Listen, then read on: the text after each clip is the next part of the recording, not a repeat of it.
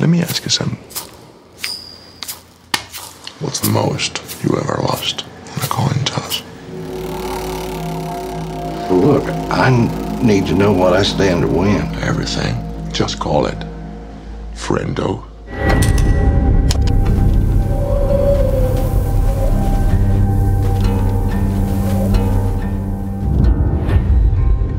Willin, what's in the satchel? It's Full of money? He's just a guy who happened to find that money. I got a bad feeling, Llewellyn. But it's a mess, ain't it, Sheriff? If it ain't, it'll do till the mess gets here. I'm looking for Llewellyn Moss. You go up to his trailer. Yes. Do you want to leave a message? Yes. Ah, If I don't come back, you tell Mother I love her. Your mother's dead. Well, then I'll tell her myself. Hallo und einen wunderschönen guten Abend, guten Morgen, äh, guten Nachmittag, guten Brunch, wann immer ihr diese Folge hört. Herzlich willkommen zur neuesten Episode des Spielfilm-Podcasts. Mein unglaublich guter Name ist Dennis und mit begrüßen darf ich den noch besseren und unglaublicheren Patrick. Hallo. Ich, ich mag deinen Namen auch, ja. Doch. Ich mag dich nur ein bisschen lieber, aber dein Name ist auch cool. Fühlst du dich denn auch unglaublich, Patrick? Ja, ja, doch. Also, wie gesagt, die Reihe macht mir Spaß. Ich äh, glaube, wir haben uns auch wieder ein gutes Filmemacher-Pärchen ausgesucht und ähm, doch, doch, ist schon alles okay. Also im Rahmen des Möglichen. Wir haben ja das letzte Mal so ein bisschen rumgewitzelt ähm, über unsere, äh, ja, über unseren zeitlichen Vorlauf der Aufnahmen, bevor wir sie dann irgendwie rausschicken hier in den virtuellen Äther. Aber ähm, die Wahrheit ist natürlich, äh, das ist hier ganz top frisch und top aktuell und äh, wir leiden. Aber nicht unter den Filmen, sondern unter anderen.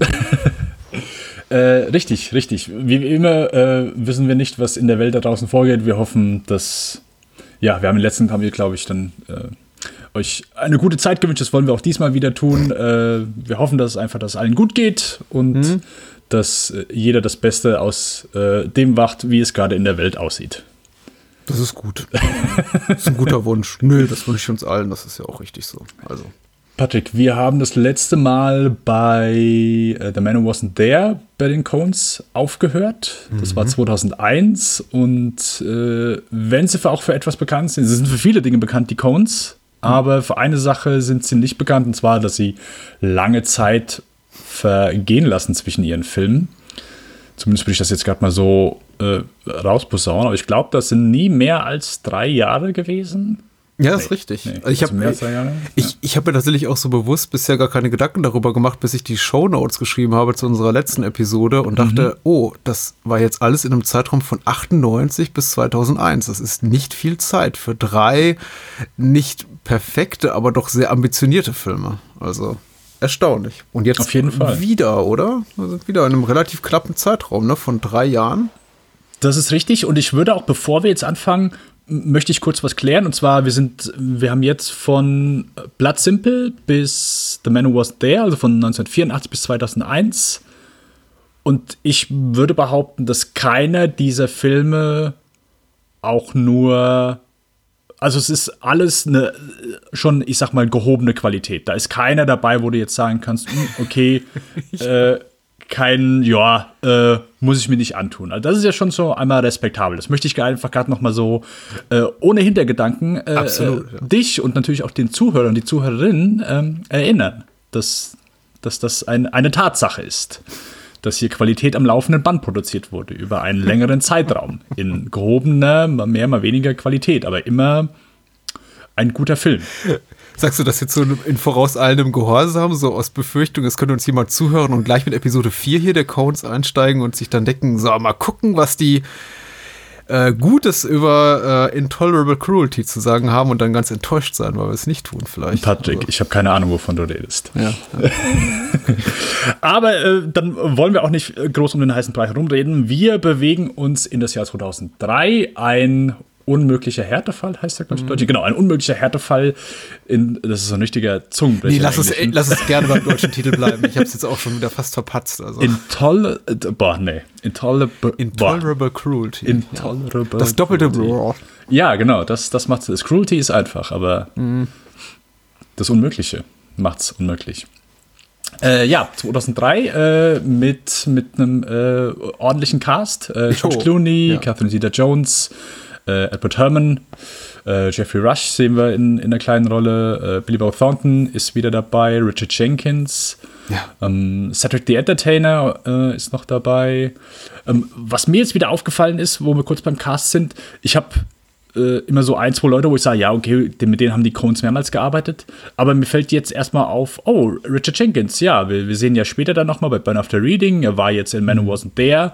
Und das sind dann oft so kleine Rollen, so, wo du gar nicht mehr drüber nachdenkst, dass die auch mit denen dann auch schon zwei, dreimal zusammengearbeitet haben. Ja, Und das äh, ist mir hier bei, bei ein, zwei Leuten aufgefallen. Ähm, ja, äh, worum geht's? Äh, George Clooney spielt einen sehr erfolgreichen Anwalt, einen sehr skrupellosen Anwalt.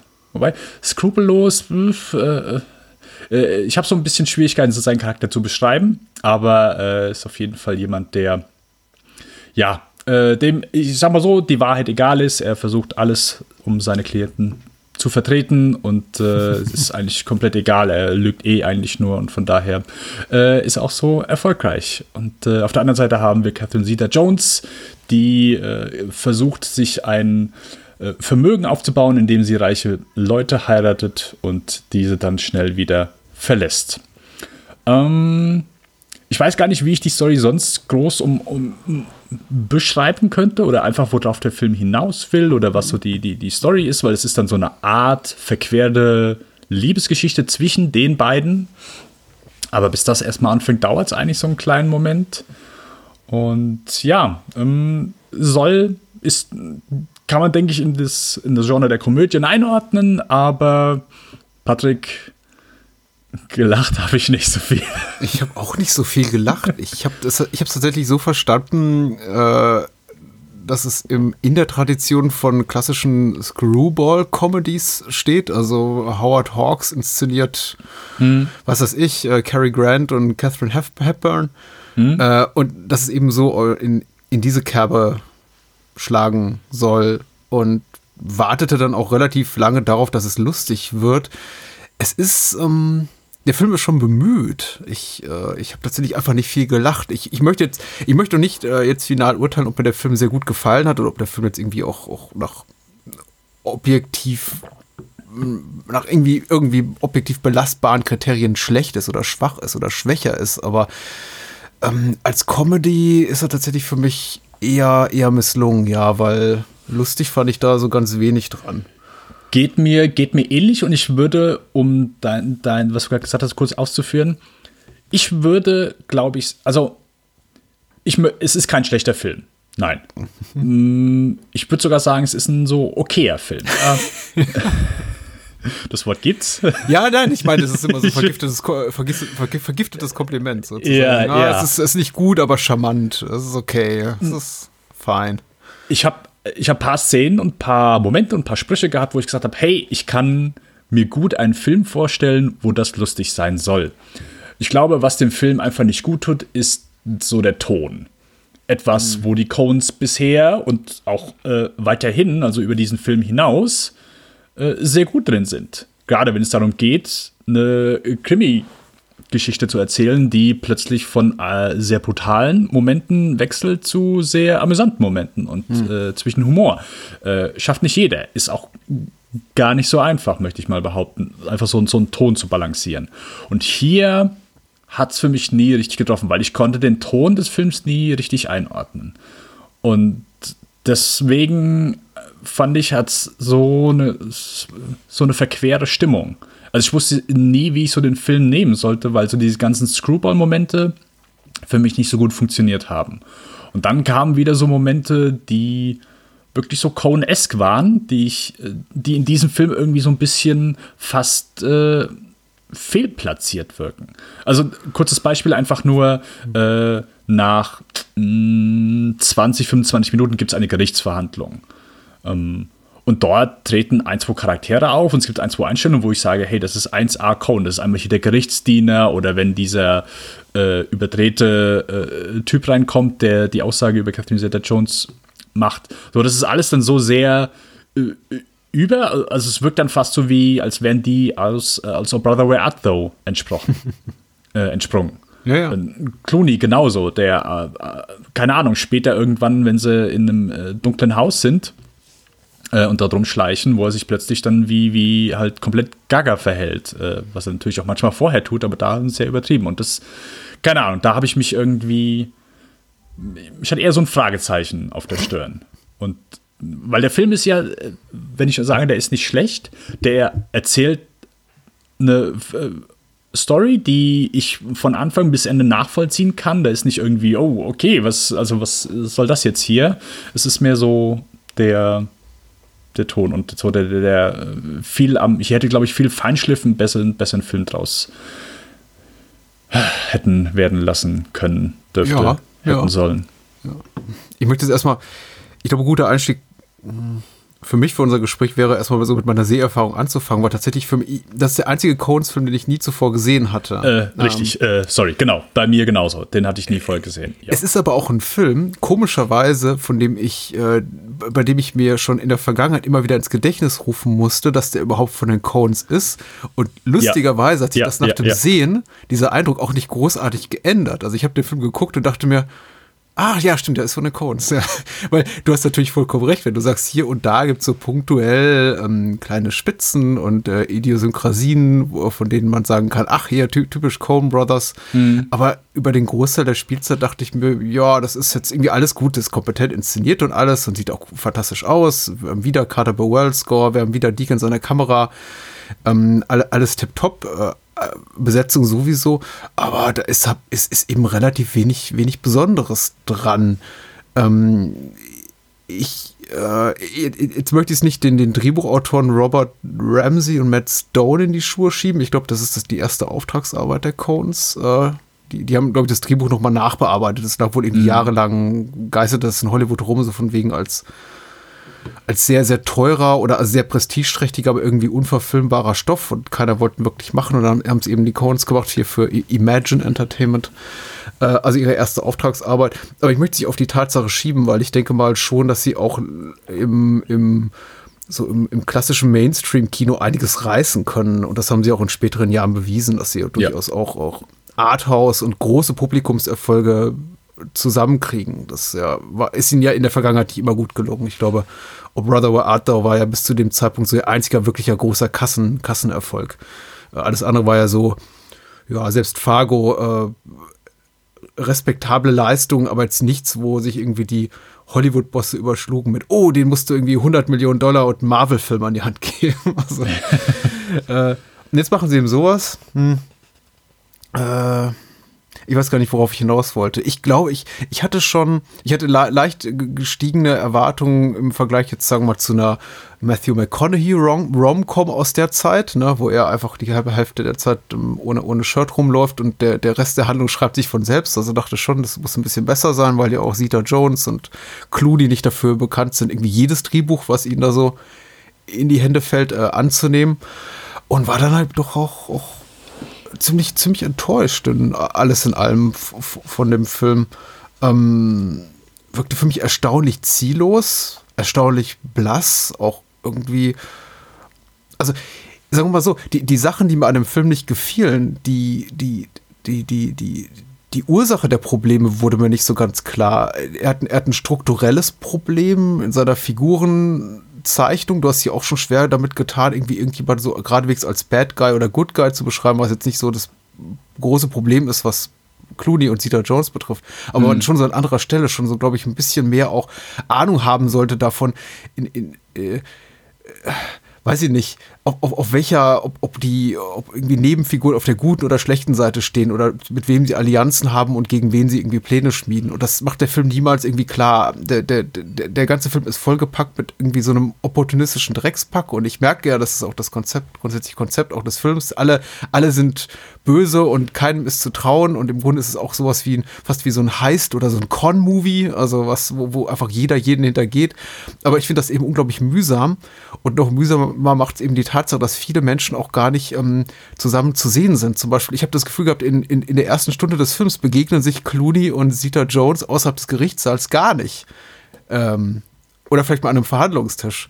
Und ja. dann liegen sie sich knutschend in den Armen. Und ich frage mich, okay, woher kommt das? Also da fehlt für mich einfach irgendwas. Das ist so ein bisschen ein strukturelles Problem, was einfach der Film hat. Vielleicht fehlt da eine halbe Stunde Drehbuch. Ähm, ich wollte damit eigentlich nur verkürzt sagen, ist gar nicht so der Cones-Touch, der mir fehlt. Es ist einfach so ein bisschen, also für mich ist das einfach ein schwach, äh, eine schwache Dramaturgie, die dem Film schadet. Also yeah. ich sage, der ist mir zu wenig Cones-esque. Genau, also ich glaube, wir haben auch, wir haben hier äh, mehrere Zeitsprünge drin, über ja. einen größeren Zeitraum auf jeden Fall. So, und da, da ist dann auch irgendwann so, oh, okay, ja, jetzt müssen wir wieder so lange warten, bis irgendwie was anderes passieren kann. Jetzt müssen wir wieder so lange warten, bis irgendwas anderes passieren kann. Ähm, was natürlich komplett äh, für den Zuschauer egal ist, weil es ist ein Schnitt und plötzlich ist es ein halbes Jahr später oder ein Jahr später. Ja, stimmt. Ich glaube, das ist auch lustig gemeint. Das ist auch lustig gemeint. Ja, ne? genau. Aber es kam, glaube ich, dann auch so nicht lustig rüber. Und genauso so, also ähm, am meisten habe ich das gemerkt bei den Dialogen, die Catherine Zeta-Jones hier mit ihren äh, äh, Freundinnen da, all die schon äh, ihren Plan in die Tat umgesetzt haben. Alle haben reich geheiratet und sind wieder geschieden und mhm. ja, dürfen sich jetzt eines äh, sorglosen Lebens erfreuen. Und so das, was ja alles so, oh ja, hey, hier können wir richtig schön so ein bisschen auf diese ganzen äh, Beverly Hills Tussen so ein bisschen, ja, nicht einbächen, aber zumindest halt uns da ein bisschen, äh, ich sag mal, überspitzt lustig machen. Und das kam für mich halt auch nie gut an. Also äh, ich habe da vorgesessen und habe gedacht, ey, das hätten doch so, äh, ich, ich, kann mir richtig gut vorstellen, wie sowas so gut funktionieren kann. Auch so die Grundgeschichte. Äh, da kannst du mit Sicherheit einfach so, klar, eine Komödie über, über so einen Scheidungsanwalt der sich dann spezialisiert und klar, verliebt sich irgendwann, klingt auch so ein bisschen wie, wie eine Romcom, aber da kannst du halt auch trotzdem eine coole, bissige Komödie draus machen. Und ich mhm. glaube, ich weiß nicht, ich glaube, die Cones haben das so halb versucht, aber halb dann haben sie gesagt, hey, wir, wir müssen uns dem hier auch so unseren Touch geben, was, hey, äh, lobenswert ist. Ich meine, sind Autorenfilme durch und durch, aber beides zusammen hat hier so so leider gar nicht funktioniert. Und das geht, ich meine, wo du eben sagtest, ja, du, dass du dich immer erinnern musstest, dass es ja ein Cohen-Film ist, auch nachher. Das ist allein schon, wenn du dir die Poster anguckst, weil du guckst dir alle Poster von den Coens-Filmen an und kannst so, ah ja, okay, ja, ja, ja, alles klar. So, und das sticht einfach so raus. So, wenn du da, wenn du, da, du gehst am Kino vorbei und du siehst dieses Poster, ähm, also ich gucke jetzt das, auf das bei, bei Letterbox, wo beide so nebeneinander stehen und schauen ja, sich so ein bisschen ja.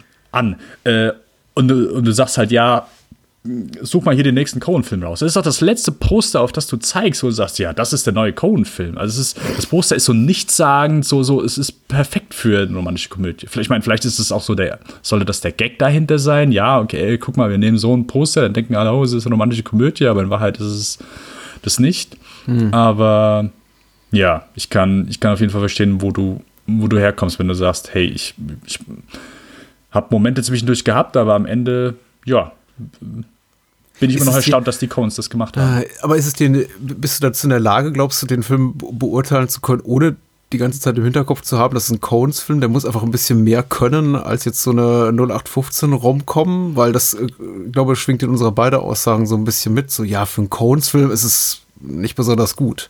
Findest du den denn auch ohne den Coens-Faktor, wenn du den ausblendest, wenn du sagst, okay, hat jetzt, weiß ich nicht, wie heißt der Typ, der Pretty Woman gemacht hat?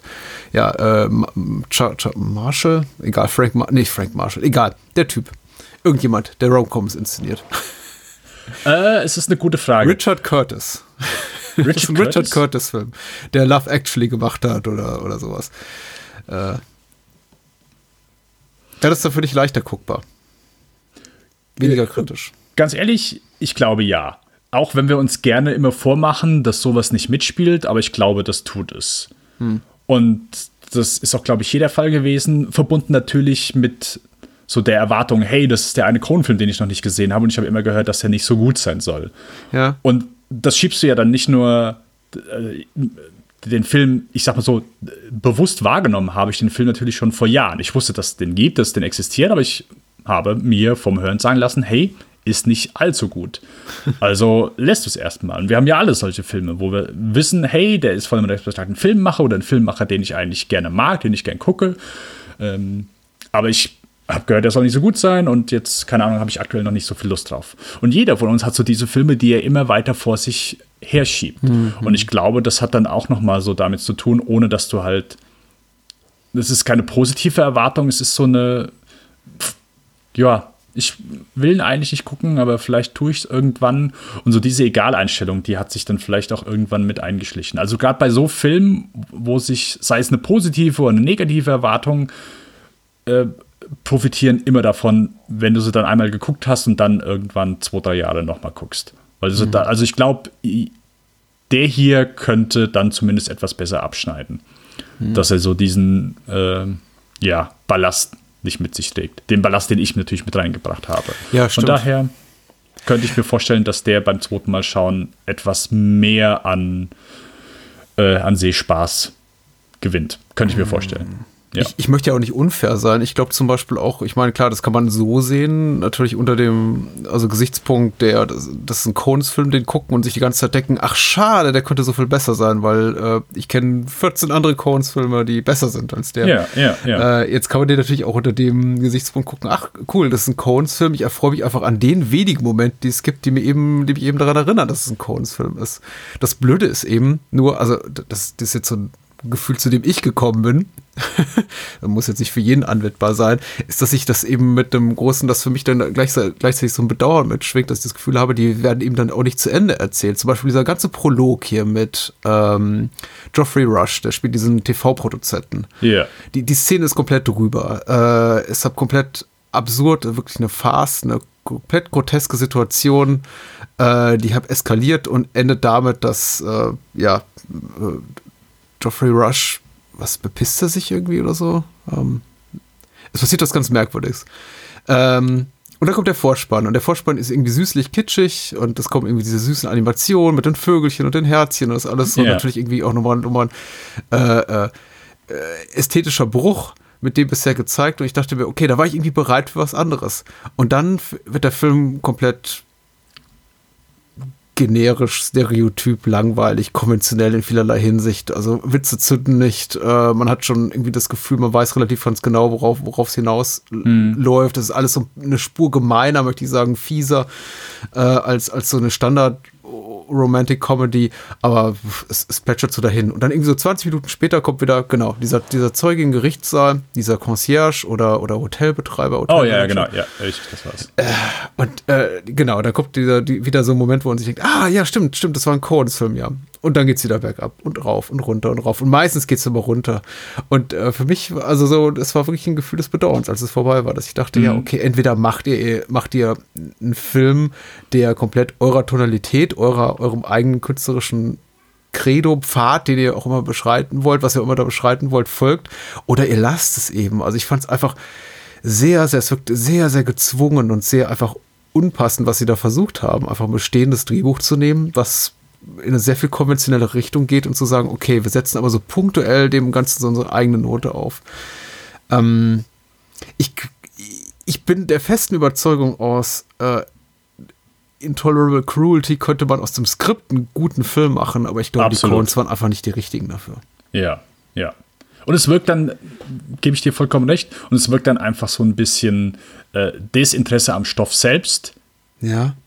Und hey, deswegen bringen wir einfach noch ein bisschen mehr vermehrt so von unserem Humor zwischendurch rein, damit wir. Also ich weiß nicht, es, es, der, ich meine, hey, kannst, kannst viel annehmen, aber es wirkte, der Film kommt einfach so rüber, als hätten sie da einfach so, als wäre die Geschichte selbst nicht äh, interessant für sie genug gewesen. Mhm. Und das wirkt dann so ein bisschen, ja, zieht sich halt so ein bisschen. Ist so, wie ich schon sagst, so ein bisschen generisch. So, es ist, äh, der, der ist nie wirklich schlecht oder es, es ist kein Rohrkrepierer, absolut nicht. Und ich kann auch gut verstehen, wenn jemand sagt, hey, äh, er mag diesen Film, hm. aber das ist etwas, wo ich glaube ich beim der ersten Sichtung auch noch nicht, zu dem Ergebnis könnte ich noch nicht kommen. Aber das wäre zumindest für die zweite Sichtung etwas, wo ich, was ich nicht ausschließen möchte. Mhm. Und ich habe, hey, äh, ganz ehrlich, was, was mir in den letzten Jahren auch unglaublich viel gegeben hat, ist, dass ich manche Filme, die ich wirklich grottig fand, ein zweites Mal gesehen habe und die mir dann beim zweiten Mal besser gefallen haben. Filme, wo ich es nie gedacht hätte. Bestes Beispiel, oder mhm. nicht das beste Beispiel, aber zumindest ein Beispiel, wo ich eine wesentlich positive Seherfahrung hatte, was wir bereits hier im Podcast hatten, ist Jupiter Ascending. Ich habe den im Kino gesehen und fand den grottig. Ich habe gesagt, um Gottes Willen, nee, geht gar nicht. Gucke ich mir nicht ein einziges Mal wieder an. Absolut gaga, nicht, nicht gut, sieht optisch Bombe aus, aber hey, das war's. Und ich fand den mittlerweile okay. Ich fand den okay. Konnte ich, konnte ich wesentlich mehr mit anfangen. Ähm, ja, gibt, gibt einfach so ein paar und äh, in Trollbeck die würde ich das jetzt schon sagen, das ist zumindest ein Kandidat, wo ich mich mit anfreunden konnte, ah, könnte. Okay. Hm. Äh, ich verstehe ich. Ich glaube, ich werde den mal ein paar Jahre liegen lassen. Ich werde, ich werde ihn, glaube ich, auch. Ich weiß gar nicht, ob ich ihn nochmal anfassen möchte. Ich fand tatsächlich, es gab so ein paar Sachen, die es mir wirklich verleidet haben. So Sachen, die habe wirklich, glaube ich, für ähm, in, in, den Augen der Cones oder der ursprünglichen Drehbuchschreiber, also Matt Stone und äh, Robert Ramsey. Nee, der heißt nicht Matt Stone, äh, weil das nicht so, so eine, eine wie von den South Park-Leuten. Der heißt Matthew Stone, genau. Äh, dass, dass die eben schon so, da gab es so einige Momente, die, glaube ich, ein großes dramaturgisches Gewicht haben sollen, auch die einen, was einen so emotional packen soll und die fielen für mich eben so absolut flach, dass ich mir nicht vorstellen konnte, dass die mich beim zweiten Mal mehr treffen. Zum Beispiel der Moment unmittelbar nach äh, Zeta Jones' Hochzeit mit Billy Bob Thornton. Billy Bob Thornton übrigens ist wieder super hier ich finde, die schönsten Momente gehören fast ihm, also einige der schönsten Momente des Films. Ja. Und er, er, er frisst eben so mit, mit Barbecue-Soße, glaube ich, seinen, seinen äh, Ehevertrag als ja. Zeichen größtmöglicher Liebe für Sita Jones und dann kommt so ein Crash-Cut äh, und äh, sechs Monate später und sie ist geschieden und superreich. Angeblich. Wir erfahren dann später noch, sie ist es nicht, aber ich möchte jetzt nicht alles verraten für die Menschen, die den Film noch nicht gesehen haben.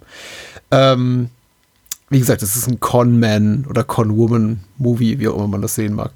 Äh, und ich dachte, ich saß davor und dachte, ah, okay, ich glaube, ich glaube, das soll jetzt super lustig sein, aber ich finde es überhaupt nicht lustig. Und woran liegt's? Weil Bob Thornton, äh, Bob Thornton, weil Thornton äh, das zu herzergreifend spielt und ich einfach in dem Moment nicht diesen emotionalen Schalter bei mir im Kopf umlegen kann. So von wegen, gerade sind wir doch in einer sirupig verkitschten, verkitscht triefenden Szene und jetzt ist es plötzlich so, ha! Wieder irgendwie der, der schwarzhumorige Cones-Zynismus da? Oder woran liegt's? Also irgendwie der, die, die, die Brüche sind mir zu hart. Auch diese hm. Rede, die Clody da halten soll, ist auch so ein Moment, der mich für mich so flach fiel und so endlos ist in meiner Wahrnehmung. Der ist wahrscheinlich nur drei Minuten lang, aber er kam mir vor wie 30. Ist ab diese Rede, die, die er da hält, vor der äh, bei dieser Tagung der Organisation von Scheidungsanwälten wo, deren Vorstand er ist oder deren, deren Sprecher er da ist bei diesem Event. Und er, er sagt eben, stellt eben seinen Berufsstand in Frage und er arbeitet jetzt ab jetzt irgendwie nur noch pro bono und macht gute Arbeit und hilft den Bedürftigen dieser Welt. Und äh, da steht, steht eben dieser Saal gefüllt mit tausend alten, reichen, weißen, sozial privilegierten Männern dann auf und nach und nach klatschen immer mehr. Und ich dachte, ist das jetzt noch, ist das jetzt ein spöttischer Kommentar auf die auf diese ganze Art von Veranstaltung, auf seine Rede, weil die so hochgradig lächerlich ist, so wie ich sie empfunden habe, oder meinen die das ernst? Und dann kam ich eben zu der Erkenntnis, nee, ich glaube, die meinen das ernst. Ich glaube, die, die Codes erwarten jetzt wirklich, dass, dass ich da sitze als Zuschauer und mir denke so, ja, hier Clooney, also Miles Messi heißt die Figur, die er spielt. Messi ist jetzt doch ein feiner Kerl geworden, der hat sich gewandelt. Aber das, ähm, das gelingt im Film nicht durch diese eine Rede, weil ich es komplett unglaubwürdig finde, dass er sowas jemals tun würde. Ein Mann, der irgendwie 50 ist und sich die letzten 30 Jahre seines Lebens, seine Karriere darauf aufgebaut hat, ja, wie du schon berichtet hast, hier völlig skrupellos seine Mandanten durchzuboxen, kostet es, was es wolle, auch gerne mit Opfern auf der anderen Seite, der dann sagt so, nee, Nee, diese Frau hier, Sita Jones, also äh, Marilyn Rexroth heißt sie in dem Film, mm. die, ich, die, ich, kaum kenne, mit der ich vielleicht bisher drei Minuten gemeinsamer Szenen hatte. Die ist es, die mich jetzt mein, meine ganze berufliche Existenz in Frage stellen lässt. Und davon gab es auch so zwei der Momente. Nach denen dachte ich, nee, eigentlich, ich glaube, ich will das nicht wiedersehen. Das wird auch beim, beim zweiten Mal nicht, nicht funktionieren. Nur mein Senf dazu. Also äh, zum Thema nochmal gucken, besser finden. Nee, ich glaube nicht dran. Aber gucken. Äh, ja, Patrick, äh, sehe ich, sehe ich ganz genauso. Also einfach so diese Cuts, diese Jump Cuts, die ja Humor suggerieren sollen, oder zumindest was halt lustig sein soll, kommt einfach nicht rüber. Das ist, glaube ich, so bei, bei vielen Sachen so. Ist, glaube ich, so eins der berühmten Sachen. Ich meine, es gibt es ja oft dann so, wo du sagst, hau hier, super Skript, tolles Drehbuch und nachher verfilmst du es und ja, kommt, kommt komplett falsch an. Oder hast einfach hier nicht den Ton getroffen. Aber es ist zumindest ähm, beeindruckend zu sehen, dass äh, auch ein Skript, wo, wo man vielleicht sagt, hey, das ist gutes Material und Leute wie die Coens, die einfach Meister ihres Fachs sind, die gute Filme machen können und äh, vom Genre dann auch her in, in, in viele Richtungen schießen können und trotzdem auf einer geraden Linie bleiben, dass der Film nicht irgendwie auseinanderfällt, dass selbst denen dann auch mal hier sowas aus den Händen gleitet. Aber nur gut, äh, Patrick, ich werde dich informieren, wenn ich den Film in zwei, drei Jahren dann nochmal sehen werde und äh, wenn er mir dann besser gefällt, dann ja,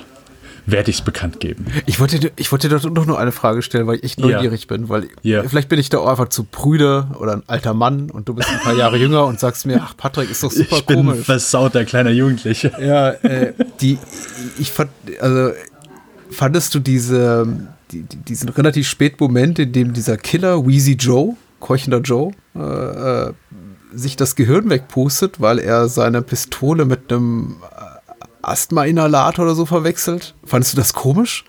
Ich fand das auch richtig ärgerlich, weil ich dachte, okay, das ist doch immer noch so ein bisschen, ne, wir sind doch hier wirklich in, in der, in der Howard Hawk- Hawks Tradition und ja, klar, es wird mal Fuck gesagt und es geht alles ein bisschen, alles ein bisschen ätzender, aber irgendwie jemanden aus Spaß umzubringen für einen Gag, der nicht mal besonders gut ist, weil der Typ eben nicht zu seiner Knarre greift, sondern zu seinem Inhalator, sondern zu einer Knarre und sich den im Mund steckt und einfach, ne, mal ordentlich einen, einen, einen durchziehen will und dann, boom, ist der Schädel weg.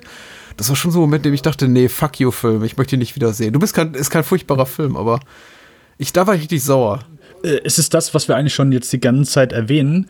Den Moment selbst kann ich, komme ich gut klar, wenn es ein anderer Film ist, aber hier wirkt es deplatziert. Ja, okay. Und äh, gerade in dem Moment vorher, wo George Clooney und sein, sein äh, Assistent da irgendwie rumspringen und äh, irgendwie äh, die Fresse aufreißen, als wären sie halt in einem Cartoon und äh, keine Ahnung, springen hoch, wieder die Kamera und wieder runter und wieder runter. Es, äh, ja, es ist halt so ein halber Cartoon und ja, dann plötzlich sowas, hm, keine Ahnung. Hat, also ich fand so vom Ton her einfach da, hat nicht, hat nicht ganz gepasst. Okay, okay. Dann, ja, äh, Patrick, äh, freuen wir uns auf ein Jahr später auf äh, ein Remake, das erste Remake von den Coens.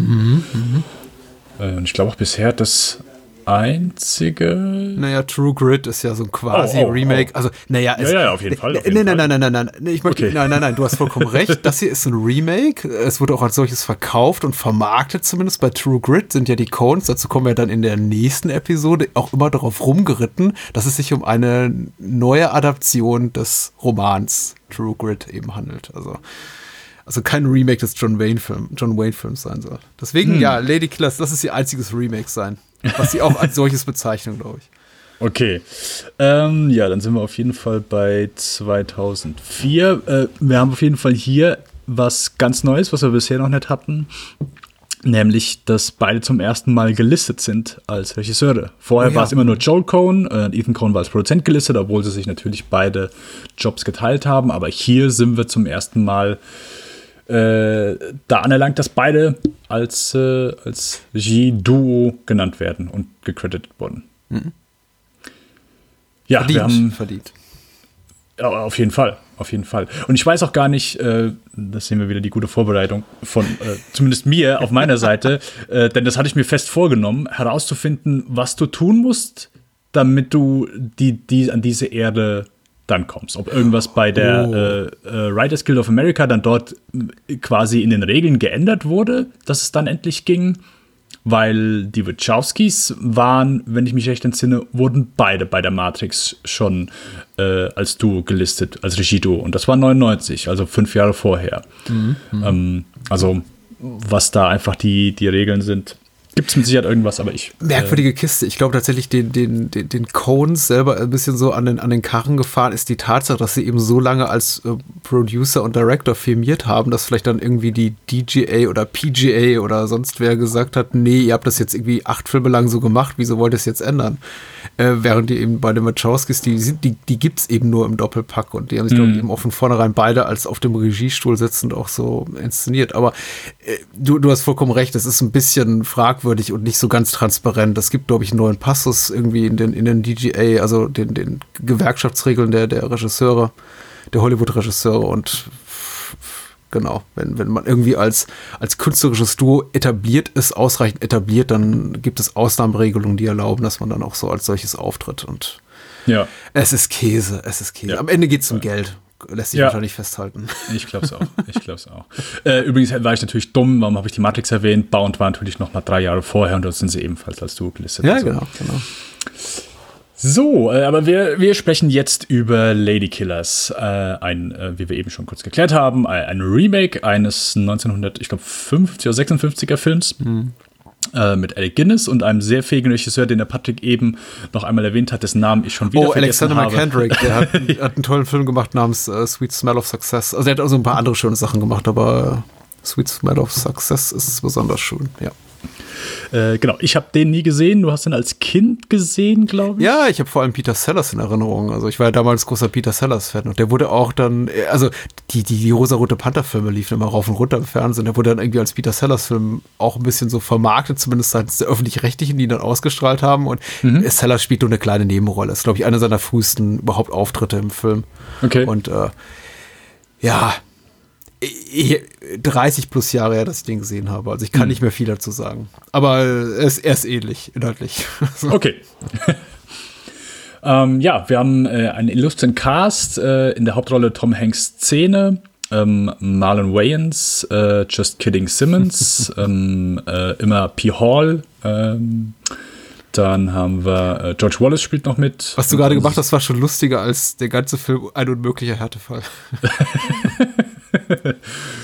Äh, ja, und äh, was mir hier jetzt wieder aufgefallen ist, ähm, wie viel Cameos Bruce Campbell hatte. Weil das Einzige, hättest du mich vor, bevor wir mit den Coens angefangen haben, äh, hätte ich gesagt, ja gut, der hat sein, seine kleine Nebenrolle in Hatzager Proxy, das war's dann aber auch. Aber äh, er war jetzt in in Tor äh, nein, ein unmöglicher Härtefall, ich mache nichts auf Englisch, äh, war in der, in der äh, Spielfilmszene mit Billy Bob Thornton. Ja, wo ja, genau, erkennen, genau, dass- das spielt er, genau. ja, ein Arzt. Äh, und hier ist er einmal der äh, äh, On-Set-Consultant für, äh, für Tiere. Ja. Ähm, ja, ähm, also auf jeden Fall auch ein, ein netter Cast, äh, bunter Cast auf jeden Fall und ist im Grunde eine, ja, äh, Gauner-Geschichte. Kleiner, kleiner Heist-Komödie, wenn du so möchtest. Eine, eine Truppe angeführt von Tom Hanks. Jeder hat so sein Spezialgebiet. Ähm, ähnlich so einem Ocean's Eleven, ähm, der, die sich zusammenfinden, um sich bei eben einer älteren Dame unten im Keller einzuhausen. Vorzugeben, sie seien Musiker, Kirchenmusiker, aber in Wahrheit wollen sie natürlich das Casino äh, ausräumen und möchten gerne von dem Keller dieser Dame einen Tunnel in jenes besagtes Casino graben, das dort ausrauben. Und ja, das, das ist der Plan. Ähm, geht vielleicht nicht ganz so gut. Und äh, das ein oder andere Hindernis muss auch von dieser illustren Truppe überwunden werden. Patrick, bist du ein Ladykiller? Ach so. schon lang nicht mehr. Schon lange nicht. mehr. Ähm, ob ich Lady Killers Fan bin, ich fand ihn okayisch, um jetzt das, was du sagtest hier, ähm, über einen unmöglichen Härtefall auf den Film anzuwenden. Auch, auch der hier ist okay. Also er hat seine Höhen und Tiefen. Ich finde, er hat mehr Höhen Mhm. als Tiefen. Ähm, also zumindest im Vergleich zu, zum Härtefall fand ich ihn ganz, ganz gut. Ich, ich bin mir nicht so sicher, ob ich den jemals in Gänze gesehen habe. Es kann sogar sein, dass ich den mal angefangen habe und dann abgeschaltet habe. Ich, mir kam sehr vieles sehr vertraut vor, aber es mag, mögen auch einfach Erinnerungen sein an die ähm, alte, an den alten McHenrick-Film. Bin mir nicht mal ganz so sicher. Ähm, ich habe auf jeden Fall Tom Hanks Szene, die du auch dankenswerterweise schon erwähnt hast, noch sehr gut im Gedächtnis äh, gehabt. J.K. Simmons, äh, das kam mir sehr vertraut vor. Andere Momente wiederum gar nicht. Äh, vor allem die Szenen da im, im, im, Sheriff's Department äh, zu, zu, zu Beginn des Films äh, mit äh, Irma P. Hall. dachte ich, ah, okay, kennst du doch nicht. Und dann wieder, ach ja, kenne ich doch. Und ähm, also der Film hat mich überrascht wieder und wieder, mal positiv, mal negativ. Ähm, können wir sicher gleich noch ein bisschen vertiefen. Bist du ein Fan oder ein Ladykiller? Äh, Also um äh, Ladykiller bin ich selbstverständlich, Patrick. Äh, natürlich. wie wagst du es, dass du es überhaupt fragen kannst? ich mache einen Filmpodcast, also ganz Ja. ehrlich. Natürlich. Ich glaube, das also es ist, wenn du einen Duden Ladykiller aufschlägst, ist erst macht Filmpodcast, ist das erste, was du dort lesen wirst. Zum Film, ich möchte sagen, dass ich den einen Tick besser oder dass er mir einen Tick besser gefallen hat als ein unmöglicher Härtefall. Äh, wenn auch nicht viel. Ähm, ich glaube, sie haben sich hier jetzt dann schon eher mit dem Ton gefangen. Also, wenn du mir die Story einfach so erzählt hättest von dem Film, ich hätte gedacht, ja, perfekt, großartig, ja, genau. Das ist so schöner Coen-Film, ideal. Ähm, aber auch der hier zündet für mich nicht so wirklich. Und ich glaube, da, vielleicht widersprechen wir uns da so ein bisschen dann wahrscheinlich. Ich habe mehr Coens Aspekte in dem Vorgänger, also Unmöglicher Härtefall, gesehen als hier. Okay. Ich hätte den hier jetzt wirklich gucken können und sagen können, okay, gut, das ist, das ist kein Coen-Film. Sei es, äh, ich weiß, Charaktere sind sehr bunt, äh, skurril drauf. Ähm, also Tom Hanks ist einfach super. Ich mag auch so den Rest den, äh, von dem Cast ähm, eigentlich ganz gerne. Aber ich habe hier, für mich kam nie so das, ja, klischeehaftes Coen-Gefühl drüber. Also das, das hier hat sich für mich mehr wie äh, eine Studioarbeit angefühlt wie der Vorgänger. Was vielleicht komisch klingt. Aber ich habe, es es hätte echt so vom, auch wie, wie, er, wie er gedreht ist. Also ich fand jetzt nicht, dass er super gut aussah. Da hat mir der Vorgänger ein bisschen besser gefallen. Da ist einfach mit ein bisschen wärmerem Ja, Licht ja, gespielt. ja, aber hier, der sieht halt wirklich wie, ja, so die typische, keine Ahnung, Hollywood-Komödie aus, wie mit vielleicht ein, zwei Abstrichen. Ähm, ich fand, ich war, äh, wo, wir haben eben kurz über einen sehr gewaltsamen Moment in, äh, in Tolerable Cruelty gesprochen, der uns ein bisschen sau sauer aufgestoßen hat. Und ich finde auch hier so die Gewaltmomente, äh, ich war, also äh, ganz kurz, Lady Killers, ich hatte den schon mal gesehen, aber konnte mich an so gut wie nichts mehr erinnern. Also es war fast, man kann es fast eine Neusichtung nennen. Ähm, aber ich war wieder sehr überrascht. Einmal ähm, über äh, die äh, zwei, drei Gewaltmomente in dem Film. Und äh, zum anderen über, äh, ich sag mal so, äh, wie, äh, ähm, jetzt klinge ich wie ein alter Mann, wie vulgär der manchmal war. Ja, ja, absolut. Ähm, ich war komplett so, ich war so wie so eine, äh, keine Ahnung, alte betuchte Dame, so, oh, was haben die gesagt? Oh, das gibt's doch nicht. Oh, Ja. so, äh, und und äh, war da sehr überrascht. Und ich habe auch hier so manchmal das Gefühl gehabt, vom Ton her war der nicht so, so ganz, ganz mein Fall. Nicht so krasse Sprünge wie, wie vorher, aber immer noch so, dass ich sage, keine Ahnung, der zündet für mich nicht. Ich gibt eins Momente, wo ich, wo ich schmunzeln kann, aber wirklich gelacht habe ich auch nicht. Ähm, das Einzige, was mich dann so ein bisschen bei der Stange gehalten hat, war Tom Hanks Performance, um ehrlich zu sein. Weil, ja, er ist super drauf. Ähm, ich will auch nicht sagen, ist so ein äh, absolut einzigartiger Charakter, aber er hat halt einfach eine Menge Spaß dabei und das, das macht hier schon mal viel, viel wett.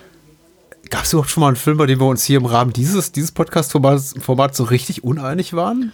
Wenn ich dir gleich ein, zwei Momente sage, ist es zwar dann kein, oder ich, ich werde gleich ein, zwei Filme erwähnen, ähm, die ich, äh, die ich zum Vergleich einmal heranziehen möchte, lieber Patrick. Und ich glaube, da wird es ein bisschen un, äh, Unverständnis äh, so. auf, auf, auf deiner Seite auftauchen. Aber bisher haben wir noch keinen Film gehabt in dieser Reihe, wo wir wirklich, wir sind mal minimal auseinander gewesen, aber bisher Ja, zumindest so auf ja. einem Level, ja. Das ist. Ist ja auch nicht jetzt das Kommt Ziel doch, dieses, Patrick, kommt doch. Ja, ist ja auch nicht das Ziel dieses Hab Vertrauen. Ist auch nicht das Ziel dieses Formats. Äh, Ich habe äh, also äh, viele gewinnbringende Gespräche, hoffentlich auch für die Hörerinnen und Hörer entstehen ja daraus, dass sich manchmal auch die Hosts nicht ganz einig sind. Ähm, Finde ich eigentlich auch ganz schön. In dem Dito. Fall ja, Dito. aber äh, ja, würde ich aber auch sagen, also wir teilen wahrscheinlich die, die, den grundsätzlichen Eindruck über Lady Killers. Also insofern, dass es natürlich kein, kein, die, die Coens nicht auf der Spitze ihres Könnens zeigt, der Film aber durchaus guckbar ist, um das Film, das Pferd mal ein bisschen so von hinten aufzuzäumen, äh, möchte ich dir erstmal zustimmen zu deiner letzten letzten Aussage mit der Vulgarität ist mir auch extrem aufgefallen. Ich bin da kein, also ich habe ich hab da keinen keinen Schiss. Ich empfinde es als unangenehm, wenn in Filmen viel geflucht wird. Äh, der Kontext muss eben stimmen und ich glaube, in Lady Killers ist es so als amüsanter Schachzug konzipiert, dass eben der Film auch beginnt mit einer Szene, in der eben Marva Manson hier, die, die Dame, die das Haus vermietet, also gespielt von Irma P. Hall, die das Ganze mhm. ganz wunderbar macht, sich auch Auf eben darüber Fall. brüskiert, wie, wie, wie schmutzig dieser Gangster-Rap ist und sie hat, lässt halt diese Tirade da los gegen im, im Sheriff's Department darüber, was es irgendwie alles für dieses ganze Hippity-Hop-Hops Gangster-Music-Stuff so ist, ist, ist ganz furchtbar. Und dann in dem Moment, wo wir eben hier Marlon Waynes Figur kennenlernen, Gawain Max Sam heißt der, auch äh, teilweise etwas anstrengend geckige Namen hier in dem Film leider, hm. ähm, geht es eben nur in die Richtung, yo, fuck you, motherfucker, motherfucking shit, shit, motherfucker, fuck, blablabla. Und ja, da dachte ich, oh ja, okay, ach so, okay, da, dieser Film seid ihr. Also ihr macht so ein äh, fast an Wes Anderson angelehntes Fake historisches Setting. Der ganze Film wirkt so ein bisschen wie aus der Zeit gefallen, als spiele er in den 20er, 30er, 40er Jahren. Outet sich dann aber relativ früh auch schon mit diesen Szenen im Fernsehstudio als ein Film, der in der Jetztzeit spielt. Hat aber eben auch so, dadurch, dass er eben auch so exzessives Color Grading betreibt, wie, wie No Country for Old Men, äh, so fühlt sich so ein bisschen an wie so, so ein altes Stück, äh, weiß nicht, so leicht, leicht leicht vergilbte Komödie schon von Anno dazumal. Die Kopie hat die, die, die Zeit, die Jahrzehnte nicht so ganz unbeschadet überstanden. Und dann kommen da eben so modernere Sachen rein, wie dieses Rumgefluche und eben ge ge gewalttätige Spitzen, von denen ich mir schon dachte, na, das passt nicht so zum Film. Äh, das war so, das, das hat mich auch tatsächlich unangenehm berührt und die ganze Flucherei. Ähm, kann ich ertragen, aber vielleicht nicht in dem Film. Was so das Cones-typische betrifft, mh, hm, ja, ich, ich vermute sogar, du hast recht. Da ist relativ wenig drin. Ich fand nicht, dass der Film schlecht aussah. Ich fand tatsächlich dieses, ähm, dass, dass die digitale Nachbearbeitung nicht so schick. Sie gibt den, den Bildern so ein bisschen die Schönheit. Es wirkt eben alles sehr, also Erdfarben, möchte ich sagen, mono, fast monochromatisch, aber es geht schon so alles so in diese, diese grün-grauen, blaue Richtung, was ich jetzt nicht so wahnsinnig ansprechend finde. Und äh, die die ganzen ja, gewalttätigen Spitzen und, und eher, eher, eher bösen, tiefschwarzen Humormomente, die wirkten dann eben fast schon so ein bisschen wie Pflichterfüllung.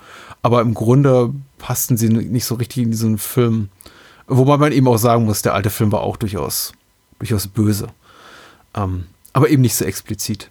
Hm, ähm, okay. Ich weiß nicht, ich, ich vielleicht merkt man mir das so an. Ich habe tatsächlich Lady Killers gesehen, also das Remake und dachte mir die ganze Zeit dabei, was, was soll ich darüber sagen? Es ist einfach kein Film für mich, interessiert mich nicht. Ich finde ihn einfach uninteressant, konzeptionell uninteressant. Warum soll man diesen Film remaken, der schon ein wunderbares Original hat? Klar, um für den Paycheck für, für Tom Hanks und Konsorten. Aber warum macht man diesen Film? Warum macht man einen Film von einem Klassiker, an den sich keiner mehr erinnert, den nur irgendwie einige wenige Leute wertschätzen und ihn hochhalten, nur um den dann aufzuladen mit Fuck you Motherfucker und irgendwelchen äh, Scheiß-Gags im wahrsten Sinne des Wortes um J.K. Simmons, der eben dieses Bowel-Movement-Problem hat. Also sich irgendwie entleert zu den unpassendsten Gelegenheiten. Warum? Warum? Ich frage mich jetzt auch gerade, ich habe vorhin gesagt, ich glaube, ich fand ihn ein bisschen besser als ein unmöglicher Härtefall. Ich weiß das gar, ich weiß gar nicht, ob ich das, das stimmt. weißt du, wo dann das liegt, Patrick? Ja. Weil du es in der falschen Reihenfolge geschaut hast. Ach so, ja. Stimmt, ja. Ich hatte ja um, eine ähm. These aufgestellt, ne, da, irgendwie, dass ich äh, unmöglicher Härtefall, dass der äh, als zweiter kam und Lady Killers zuerst, dass ich die irgendwie, ach ich es passt jetzt alles nicht mehr. Aber ähm, ja. Der kam 2004 und ich fand ihn, ich fand ihn jetzt nicht so besonders gut. Ich fand ihn nicht so gut. Aber er hat ein paar gute Gags und das aber sind irgendwie drei oder fünf mehr gute Gags als unmöglicher Härtefall hat. Aber hier, also zumindest, ähm, du halt Oberfläche Sachen. Ich sehe das Poster wieder oder ich höre die, die Synopsis oder ich höre die Story wieder und ich denke sofort, jawohl, das ist ein Coens-Film. Da kann ich mich sofort mit anfreunden, dass das ein Film ist, den die beiden machen. Ohne dass, keine Ahnung, sowas wird ja immer überheblich. Ja, okay, äh, ich weiß nur, was ein Coen-Film ist und was nicht. Aber es fühlt sich einfach nicht so an. Und hier äh, habe ich zumindest wieder gedacht, hey, weißt du was, vielleicht ist der, ist der doch gar nicht so verkehrt. Aber ich habe nicht so. Ich weiß auch nicht hier, äh, wo du eben sagtest, äh, Marlon Wayans. So, du musst dir vorstellen, die Cones stehen da und ich meine, die haben schon ein paar weirde Sachen gemacht, auf jeden Fall. Und ich kann mir jetzt mal vorstellen, wie sie da stehen und einfach irgendwelche äh, verquerten Regieanweisungen geben und sich halt von niemandem erklären. Roger Deakins hat mit Sicherheit schon ein, zwei Interviews gegeben, wo er gesagt hey, hier, ich frage die nicht, die beantworten mir sowieso keine einzige Frage. Ich drehe einfach und gut ist. Und das Schauspieler das Gleiche tun. Die, manchmal es gibt dann einfach keine Erklärung und die machen das einfach. Aber wenn ich mir vorstelle, wie die Cones da stehen und Marlon Wayans Performance angucken und sagen, jo, abgedreht. Das ist im Film, da ist so, wo ich auch denke, puh, ich tue mich schwer, das irgendwie, das irgendwie zu glauben. Ich tue mich schwer, dass, dass die mit dieser, ich meine, klar, es ist ja natürlich gewollt von denen, aber dass, dass sie da wirklich stehen und, und zu sagen, jo, läuft, passt. Das, mhm. das ist im Film drin und äh, das ist auch der Film, wo wir darauf hinaus wollen. Ähm, ich habe eben äh, bei, also bei dem Vorgänger und bei hier sind mir zwei Filme immer ähm, in Augenschein gesprungen. Das sind zwei Filme, die ich liebe. Oh, ich bin gespannt.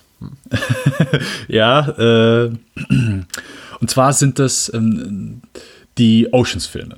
Es sind äh, mhm. drei Teile. Ich äh, finde den ersten großartig. Ich vergöttere den zweiten Teil. Ja, mhm. das ist richtig. Ein Film, den nicht sehr viele gerne mögen, aber ich vergöttere den zweiten Teil. Ich finde beide Filme, den dritten mag ich auch noch sehr, aber der hat ein paar Abstriche. Äh, kann ich trotzdem gut gucken. Aber beide haben eine unglaublich gut, so diese, ähm, mir fällt gleich das deutsche Wort nicht ein, so diese Zaniness. So mhm. dieses, ähm, die sind mörderunterhaltsam, haben so ein bisschen auch manchmal dieses, diese Attitüde, dass du ja, alles, alles ist so ein bisschen egal, alle sind so übercool, aber es kommt trotzdem halt so manchmal ein sehr kruder Humor durch ähm, sehr trockener Humor, der ich finde in allen Oceans-Filmen, aber gerade in den ersten beiden, sowas von hervorragend funktioniert.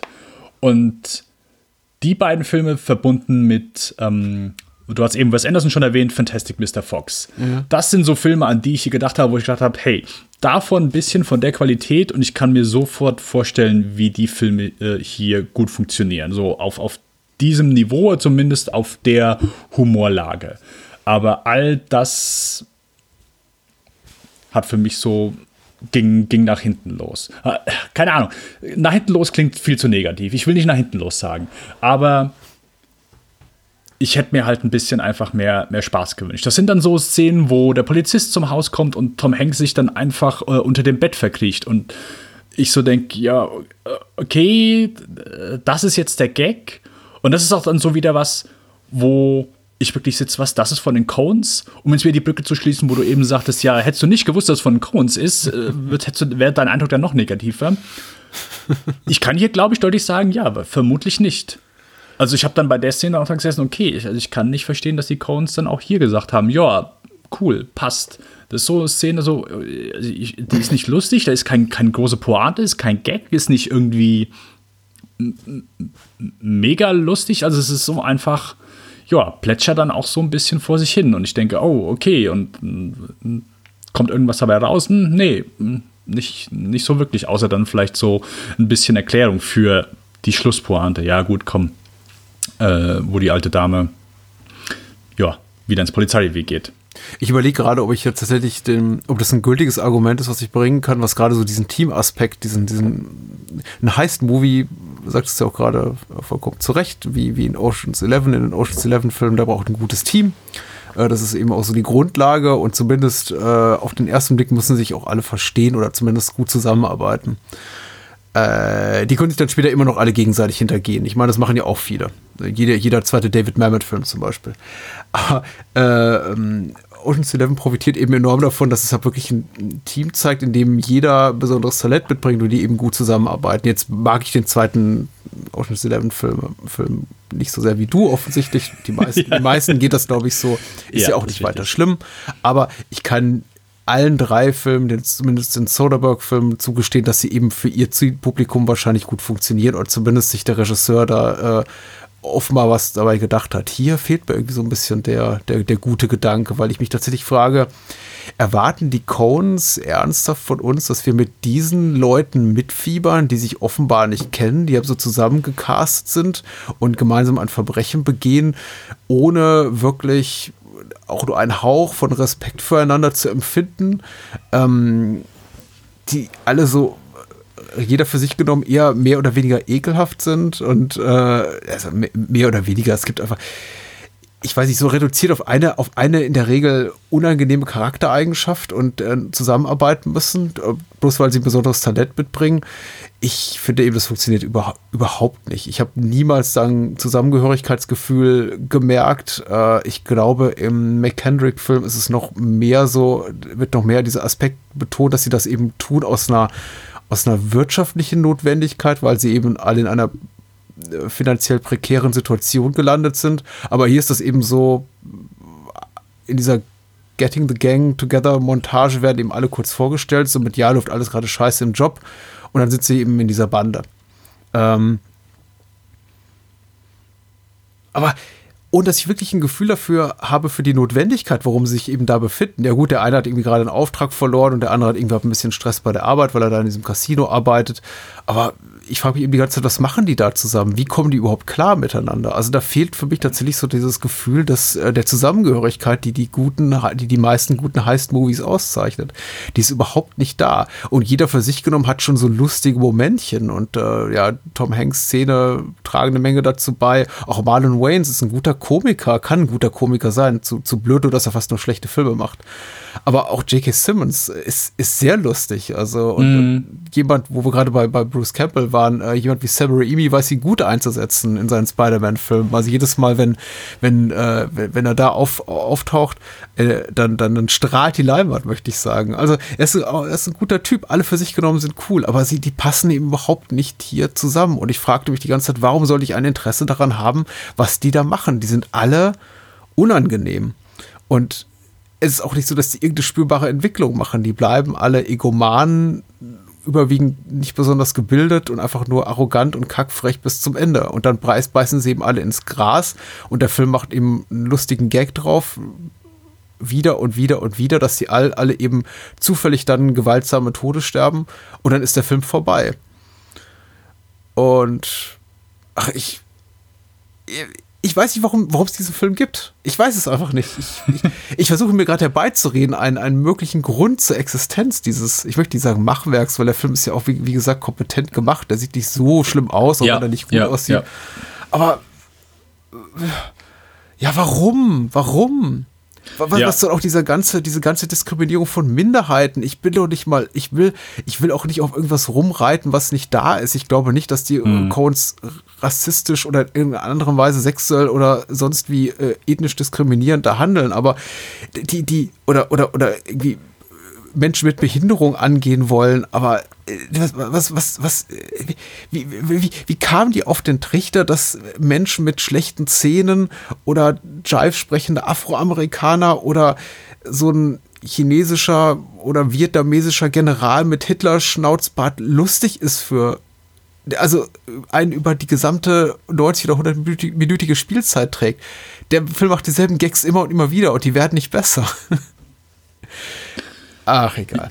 Ja, egal. und das, das, das fasst, glaube ich, dann so beide Filme gut zusammen. So immer dieses, ja, warum? Weil beides sind unterm Strich keine schlechten Filme. Nee, sind es okay. Ist, es ist kein, kein Roadtrip hier, es ist kein Film, wo du dir einfach die Hände über den Kopf zusammenschlägst und so, okay, was ist hier passiert? Ähm, es sind einfach Filme, die wahrscheinlich besser geworden wären, hätte vielleicht ein anderer Filmemacher hier gesessen. Wobei, ist, ich weiß nicht, J.K. Simmons, der sich eben in die Hose scheißt, irgendwie während eines, äh, während des Bankraubs, äh, des Casino-Raubs, ist so, ja. Ich, ich weiß nicht, welcher Filmemacher daraus was Gutes macht. Ja. Oh, äh, gibt es den Ferrellis in die Hand? Äh, gut, in den 90er ja. waren es vielleicht. nee, du hast recht, zu ihrer Blütezeit, ich gebe dir recht, ich gebe dir recht, ja, ja, die, die, ja, die Kingpin Ferrellis hätten was draus gemacht, ja. Ja. Äh, nee, das ist natürlich immer so, also keine Ahnung, ja, okay, der hätte es besser gemacht, der hätte es besser gemacht. Ich meine, es sind die Coens, ist, also äh, die haben Meisterwerke in allen Formen und so weiter gemacht. Mhm. Manchmal passt es einfach nicht. Selbst es passiert den besten Filmemachern, jeder hat irgendwann so seine, seine Rohrkrepier oder zumindest seine Filme, die einfach hinter ihren Möglichkeiten bleiben. Ähm, und das ist schade, aber das Schöne ist ja, dass gute Filmemacher sich dann auch immer wieder aufrappeln können oder zumindest sagen können, ja, lassen wir uns nicht von unterkriegen, wir machen was Besseres. Das ja. nächste wird wieder besser, wir machen was, was qualitativ hochwertigeres.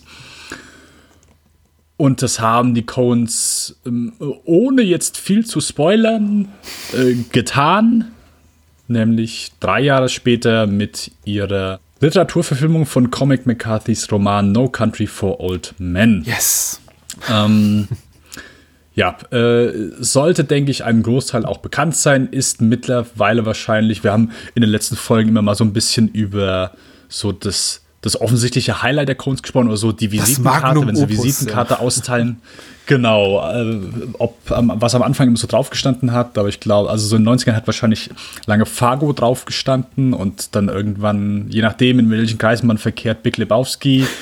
Mittlerweile steht wahrscheinlich äh, auf jeder Visitenkarte von den Cones nur noch No Country for Old Men drauf. Mhm. Ähm, äh, es ging damals ziemlich, ich kam zeitgleich heraus mit There Will Be Blood und das waren so die beiden, äh, beiden Highlights von, von dem Jahr, von einem sehr guten Jahr. 2007 ist, ist ein fantastisches Kinojahr, gibt es sehr, sehr viele Highlights. Aber No Country for Old Men ist, äh, ist eines dieser Highlights gewesen unser dritter Film heute. Äh, eine sehr, ich sag mal, rudimentäre Geschichte, sehr simpel erzählt, äh, unter anderem von unserem, äh, von unserem illustren Cast, angeführt Josh Brolin, der spielt Llewellyn Moss, ähm, Javier Bardem als äh, einen der ikonischsten Killer auf der Leinwand, Anton Chigurh, dann haben wir noch Tommy Lee Jones als alternder Sheriff, äh, Woody Harrelson in der kleinen Rolle, äh, Kelly MacDonald in der kleinen Rolle und äh, wie heißt der? Garrett Dillahunt ist, glaube ich. Mhm. Genau, Garrett Dillahunt äh, ebenfalls in einer kleinen Nebenrolle. Ähm, ja, geht um unseren äh, Llewellyn Moss, der zu einer ordentlichen Portion Geld kommt, über Umwege, die er in der Wüste findet und ja, durch, durch vielleicht eine äh, gutmütig gemeinte Entscheidung, äh, aber eine sehr äh, schlechte Entscheidung, sich plötzlich äh, ja, äh, umschauen muss, wird, wird von äh, fiesen Killern verfolgt, wird von bösen Leuten verfolgt, Polizei ist unter einem hinter ihm her und ja, er versucht sich halt so ein bisschen über Wasser zu, oder ich sag mal, am Leben zu erhalten, ja, während ja. äh, Javier Bardem ihn jagt und während ja, die, die Polizei oder das Sheriff Department sich so ein bisschen umschaut und so äh, sinnbildend der Titel No Country for Old Men. Tommy Lee, äh, Tommy Lee Jones ist halt schon ein, ein sehr älterer Mensch, der versucht aus dem Ganzen so ein bisschen Sinn zu machen und, und überhaupt äh, hinterherzukommen. Ähm, ja, äh, mehr möchte ich glaube ich dann zur Story auch gar nicht sagen. Gibt glaube ich auch storymäßig gar nicht viel her. Es ist ein, ein sehr storymäßig einfacher Film, möchte ich behaupten, aber das soll lange nicht heißen, dass er qualitätsmäßig oder, oder äh, thematisch irgendwie arm ist, denn No Country for Old Men ist das absolute Gegenteil. Patrick, du bist noch lange kein alter Mann. Ach so. Deswegen. äh, was, No Country for Old Men. Äh, äh, einfach raushauen, was, was, was fällt dir dazu ein? Oh, eine ganze Menge. Ich, äh, ich war ziemlich weggeblasen 2007 im Kino und dann auch immer wieder bei jedem Wiedersehen. Ich glaube, ich habe ihn jetzt zum fünften oder sechsten Mal gesehen. Ich habe es wieder sehr genossen. Ich neige dazu, tatsächlich etwas äh, zu vergessen, mhm. wie gut dieser Film ist. Und immer wenn ich ihn dann wiedersehe, denke ich mir, ja, der ist einfach, da ist, da ist es ist ein nahezu perfekter Film. Also und selbst nach den kleinen Imperfektionen muss ich jetzt wirklich suchen, händeringend. Also das ist ein Film, der wirklich total auf den Punkt kommt. Ähm, ich finde es äh, auch alles komplett richtig, was du gesagt hast. Da ist nicht viel dran, da ist aber, da muss aber auch nicht viel dran. Ich mag dieses Setup, dieses mysteriöse, dieses, dieses Puzzle quasi, dieses Rätsel, mit dem der Film beginnt, dieses Setup, in dem einfach unser Protagonist eine, eine Szenerie entdeckt, die er, deren der genau zustande kommt, nämlich diese, diese, dieses Dutzend toter Männer in Pickups mitten in der Wüste mit dem toten Hund in der Mitte, dass es niemals richtig erklärt wird, was da passiert ist und auch dieses elliptische Erzählen ganz toll, der sich der Film mehr und mehr fokussiert einfach auf diesen, auf dieses Duell zwischen diesen beiden Männern, also Anton Chigurh, Chigurh, gespielt von Bardem und, und Louis Moss. Llewellyn, Entschuldigung, Louis Davis kommt später, Llewellyn heißt er. Llewellyn, pardon. Äh, richtig, äh, gespielt von Josh Brolin. Ich finde super, wie sich der Film da auf dieses, auf dieses Duell konzentriert, wie überraschend er ist, wie explosiv in seiner Brutalität. Alles, wir haben ja auch viele Sachen, auch die ich kritisierte habe, jetzt in dem Film, über die wir heute Abend gesprochen haben, zum Beispiel diese, diese abrupten Gewaltspitzen, hier passen sie eben so richtig mhm. gut. Ja, das ist ja, ein Film, ja. in dem nicht viel gequatscht wird, der ist knochentrocken, da gibt es keinen Humor außerhalb von irgendwie zwei, drei sardonischen Sprüchen von Tommy Lee Jones. Es passt alles komplett auf den Punkt. Ich liebe auch Cormac McCarthy. Äh, alles, was ich von ihm gesehen habe, ist super, äh, gelesen habe, ist super. Ich, äh, ich weiß nicht, hier gibt es echt nicht, gibt, gibt nichts zu meckern. Also, und wenn es was zu meckern gibt, vielleicht finde ich es ja noch, aber der ist, der ist wirklich von vorne bis hinten spitze. Spitze. Und du so? Äh, Patrick, äh, ich genauso. Denn das Ding ist einfach von vorne bis hinten fantastisch. Ich habe den ebenfalls im Kino gesehen damals. Ich hätte äh, There Will Be Blood, der auch einer meiner absoluten Lieblingsfilme ist, äh, lieber gesehen damals, aber der war so viel weitere Kilometer äh, hm. von, von uns entfernt, dass sich, dass die Wahl automatisch auf No Country viel. Ähm, es ist einfach nur ein, ein Wahnsinnsfilm. Also ich, der, wie du schon sagst, es ist, also für mich ist es ein perfekter Film. Der sieht fantastisch aus. Also äh, am Anfang die, die Szenen der Wüste, äh, die Szenen im Hotel. Ähm, ich glaube, das hier ist so der, der Anfang von auch so der, der Verehrung von Roger Deakins gewesen. Ich glaube, vorher ja, war dann immer ja. wirklich nur Leuten, die dann so in der, äh, ja, einfach da in der Materie drin sind, aber ich glaube dann so Leuten, die vielleicht nicht unbedingt, wenn du sagst, ja, äh, zähl mal deine zehn Kameramänner auf, und deine zehn Top-Kameramänner, dann kannst du vielleicht nicht einen nennen, ähm, aber das hat, glaube ich, dann hiermit auch mit, mit dem Film so, so angefangen, dass ich habe, oh, was sieht der Film denn gut aus? Wer hat das denn hier denn gedreht? Ah, Roger Deakins. hm, ja, ja, den Namen muss ich mir merken. Und das ist aber nicht nur, wie der Film aussieht. Der, also ich, minimale Momente, aber wie effektiv die Cones hier aus diesen Situationen Spannung rausziehen, ist beispielhaft. Hm. Also es ist einfach nur beispielhaft. Es ist einfach nur, wie wenn Josh Brolin in der Wüste ist, plötzlich sieht er ein Fahrzeug oben ankommen, Lichter gehen aus, simple Einstellungen, ähm, äh, die Szene im Hotel einfach nur hervorragend, viel mit Stille gearbeitet. Ähm, einfach nur, ich meine, Anton Chigurh, äh, die Präsenz allein von ihm und die Tatsache, dass der Typ halt einfach so beängstigend ist mit diesem beschissenen Haarschnitt oder dieser Prinz Eisenherz-Frisur und du hast trotzdem denkst du, du bist so nervös, sobald der nur auftritt. Also, also die, die, die Eier zu haben, das zu machen. So. Also das ist, äh, ist auch nochmal absoluten, absoluten Respekt. Und genau, da sagst schon, ist wenig Humor, wenn dann sind es ein paar sardonische Sprüche, auch so die, die äh, Beziehung zwischen Josh Brolin und seiner Frau, zwischen Kelly McDonald, mhm. die nicht sehr viel Screentime haben ähm, und, und das, genau, recht abrupt beide in verschiedene Richtungen äh, wortwörtlich äh, unterwegs sind. Aber auch da so ein, zwei Momente so am Anfang zeigt einfach, glaube ich, sehr schnell so, dass die eine sehr gute Beziehung haben. So einfach so die, ja.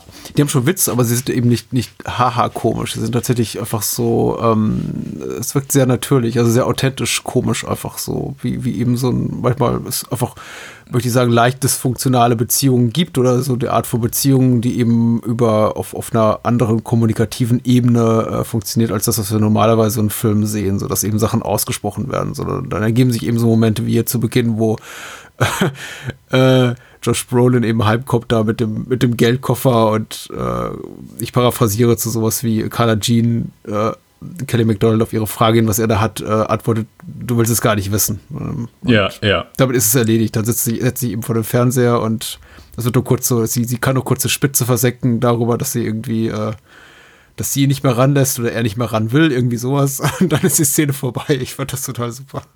Ja, genau, auf jeden Fall. Und es ist, äh, vor allen Dingen, es ist nicht irgendwie, oh ja, er ist halt so ein cooler Sprücheklopfer. So sind beide. Ist auf gleicher Ebene, es wirkt nicht aufgesetzt. Ähm, passt einfach gut. Und dann haben wir zusätzlich einfach so, es ist, wie eben schon erwähnt, eine sehr, ich sag mal, einfach, einfache Story, äh, zumindest einfach gehalten, mit, mit äh, ein, zwei Ausflügen vielleicht in, in, in ein Hochhaus. Ah ja. Aber eine sehr thematisch reichhaltige Geschichte. So vom der, der, der Titel sagt ja, ich sag mal im Grunde schon alles oder zumindest dann auch so die Anekdote, wo, wo der Film mit beginnt, so die Geschichte, die Tommy Lee Jones äh, erzählt, wo der Film mit anfängt. Also es ist nicht irgendwie, der Film ist keinesfalls ein Arthouse-Film, so ich glaube, für manche vielleicht so das Ende, dass sie da nicht so ganz schlau draus werden und mhm. dass das denen nichts gibt. Aber ich finde schon, dass der Film auf einer nicht, nicht unglaublich, äh, also nicht offensichtlichen Ebene, aber zumindest in einer sehr einfach äh, fassbaren Ebene einem mitgeben, mitgibt, also da, es ist nicht schwer zu erfassen, wo der Film drauf hinaus will. Ja. So, hey, das hier ist einfach eine Zeit, äh, in der Leute leben, die sehr brutal sind und, und äh, oft vielleicht einfach sagen, hey, weißt du was, ich kann dich töten, aber das mache ich jetzt einfach mal von einem Münzwurf abhängig. Und, und dass einfach eine gewisse Willkürlichkeit da auch mitspielt und das einfach für manche Menschen unverständlich ist. Und die einfach sagen, hey, ich bin einfach wortwörtlich zu alt für so einen Scheiß. Hm. Jetzt bin ich gerade am überlegen, inwieweit das, was äh, Anton Chigurh hier macht, hier mit seinem Münzwurf, was ja auch von seinen Mitkriminellen immer so belächelt wird als, als komplett gaga, äh, ob das äh, wirklich. Oh nein, für ihn macht es komplett Sinn. Für ja, für ihn, für ihn gibt es komplett Sinn, aber für die, für die sonst. Und er lässt das eben so in, die, in, den, in den Alltag der Menschen, so in der Peripherie dieses Films so reinschwappen und begegnet dann eben sowas, so jemanden wie dem, wie dem Tankstellenwart und ähm, äh, zwingt ihn quasi dazu, weil er ihn äh, aus dieser Gesprächssituation nicht entkommen lässt, sein, sein Leben, sein künftiges Schicksal von diesem Münzwurf abhängig zu machen. Ähm, und das, das sorgt eben für maximales Unwohlsein seitens des Zuschauers äh, und ist eine unglaubliche effektive Art und Weise des Storytelling, äh, furchtbares Wort, des Geschichtenerzählens, ähm, die ich aber hier sehr, sehr gut eingesetzt finde. Ich habe eben hier und da auch gelesen, die Charaktere also die Figuren hier seien unterentwickelt äh, und deswegen sei der Film, ja, nicht, würde nicht diesem Perfektionismus-Anspruch, den eben viele Stellen an ihr Kino äh, gehorchen. Auch vielleicht, weil er nicht arthousey genug ist. Ein Wort, was du schon vorhin gebraucht hast, was ich auch sehr, sehr, sehr, sehr gut fand in dem Kontext, wie du es gebraucht hast. Weil der Film will das eben auch gar nicht sein. Der Film will schon, ist schon eher, ist schon hm. eigentlich ein sehr, künstlerisch hochwertiges B-Movie. Es ist ein, ein Film, der kein nennenswertes Interesse daran hat, jetzt die, die, die seelischen Untiefen aller, aller Figuren nachzuzeichnen und mhm. äh, dann irgendwie im Laufe des Films klarzumachen, ja, der ist ja eigentlich Missbrauchsopfer oder sein Vater hat sich mit drei Jahren das Leben, also nicht sein Vater, sondern sein Vater hat sich mit drei Jahren mit das, das Leben genommen, als er drei Jahre alt war oder irgendwie sowas. Äh, ja, so, ja. Sowas gibt's eben gar nicht. Nee, es werden relativ einfache Fakten präsentiert. Das ist eben einfach ein Mikrokosmos, in dem Menschen nicht alt werden in dem auch einfach offensichtliche Wahrheit nicht ausgesprochen werden, in dem jeder sich selbst der Nächste ist. Und was zur Folge hat, dass es so einen ständigen Machtkampf gibt zwischen allen Parteien der aber eben nach Regeln funktioniert, die keiner so wirklich durchschaut. Weil, wie gesagt, jeder ist so für sich selbst und hat irgendwie sich ein komisches Konstrukt entworfen, was überhaupt nicht passt für, für, für die anderen wiederum. Die, auch die, aus dieser Inkompatibilität, die sich da, ich werde jetzt sehr technisch, finde ich, die, der, dieser Figur Llewellyn Moss und Anton Chigurh, äh, äh Anton Chigurh, äh, erwächst dann eben auch dieser, dieser spannende Konflikt, dass jetzt nicht einfach nur so zwei Gegner sind, von denen man aber sagt, ja, die sind eben beide Profis und beide super gut an der Waffe und so, sondern nee, die sind beide schon sehr gut in dem, was sie machen aber sie sind so in ihrer, in ihrer Art und Weise, wie sie das machen, was sie tun, eben so komplett, das, das passt eben so überhaupt nicht zu, zueinander. Llewellyn Moss, eben der, der, der Super-Opportunist, der durchs Leben gekommen ist, eher so, so radebrechend irgendwie sich alles so hingebogen hat, dass er irgendwie so durchkommt damit. Und Anton Chigurh, der eben nach diesem, nach diesem ganz strengen Code funktioniert, der eigentlich auch nicht erlaubt, dass Menschen ihm Widerstand leisten, sondern eben genau das tun, was er von ihnen erwartet. Und Llewellyn Moss eben jemand Mhm. ist, der immer so sagt, der immer äh, thinking on your feet, also der immer so in dem Moment gerade abhängig macht, was er, was er tut, was eben gerade gefragt ist. Und das ist, ähm, ich komme hier vom Hölzchen auf Stöckchen, egal. Äh, unglaublich spannend, psychologisch unglaublich spannend, weit jenseits Ja. dieses, dieser, dieser ganzen Thriller-Story, die der Film eben auch sehr gut erzählt. Dieses, diese, diese psychologische Ebene. Äh, ach, so viel Schönes an dem Film. So. Ich mache jetzt hier Schluss, ich weiß nicht, worauf ich hinaus wollte. Nein, Das, meinte ich auch mit Gewinn bringen. Ich, würde mache aber über auch die sagen- Menschen Gedanken, jenseits, glaube ich, ihrer, ihrer Screen-Persona, die wir so sehen in diesen zwei Stunden. Was treibt Ja. die an? Woher kommen die? Was, ohne dass ich eigentlich irgendwann jemals was über sie erfahre. Ja, ja. Das, das finde ich auch. Und das, klar, das macht dann auch einfach einen guten Film aus, weil wir einfach dann mehr durch die Handlung gewisser Figuren mehr an ihrem Leben interessiert sind, als wenn sie da sitzen und uns, keine Ahnung, über ihr Kindheitstrauma äh, was erzählen. Das ist richtig. Ähm, aber so diese Professionalität oder dieses einfach diese, ähm, wie sag ich mal, diese No-Bullshit-Attitüde, die der Film anlegt, den auch seine Charaktere haben. Also ist, äh, außer vielleicht hier der äh, Assistent von Tommy Lee Jones, äh, gespielt von Gary Dillahunt, äh, ist eine Laber, der ist so eine kleine Laberbacke, er quatscht manchmal so ein bisschen, aber so alle sind so wirklich so wirklich gerade Weg. Okay, ich mache jetzt hier mein Ding, ich äh, kann einigermaßen überlegt meinen nächsten Schritt planen und ich mache alles, oder zumindest macht es den Anschein, einigermaßen mit Bedacht. So, selbst wenn Josh Brolin dann sagt, hey, ich, äh, wenn er sich entscheidet, dann äh, rauszugehen und äh, jemandem Wasser zu geben, dann ist es vielleicht in Hinsicht auf die Gesamtsituation keine besonders schlaue Entscheidung, aber ich kann absolut verstehen, warum er das tut. Wir, wir sehen ja gern immer Menschen zu, die gut sind in dem, was sie tun. Also, oder also, manchen fällt es, es ist nicht einfach, jemanden zu, oder einen Film über Charaktere zu machen, die dumm handeln oder die äh, nicht, nicht nachdenken, aber es gehört halt auch dazu. Und manchen Menschen fällt es ja natürlich schwer, sich auf so Leute äh, einzulassen. Aber hier ist es, denke ich, sehr einfach, sich äh, auf Llewellyn Moss einzulassen, selbst wenn er eine in Hinsicht, äh, wie der Film weiter verläuft Ja. und auf die Gefahr allgemein eine dumme Entscheidung trifft, indem er äh, jemandem Wasser gibt oder zu einer bestimmten Stelle fährt und äh, einer Person Wasser gibt, weil, weil ihn sein schlechtes Gewissen plagt. Aber der Film das alles ohne eine einzige Dialogzeile oder so, so seine Gewissensbisse, die er bis dahin hat, ähm, das trotzdem nachvollziehbar erklärt. Also ich denke nicht irgendwie, oh, okay, was für eine dumme, dumme, dumme, dumme Sache, mach das doch nicht, sondern okay, ich kann, ja, es ist nicht so schlau, aber ich kann verstehen, warum er das tut.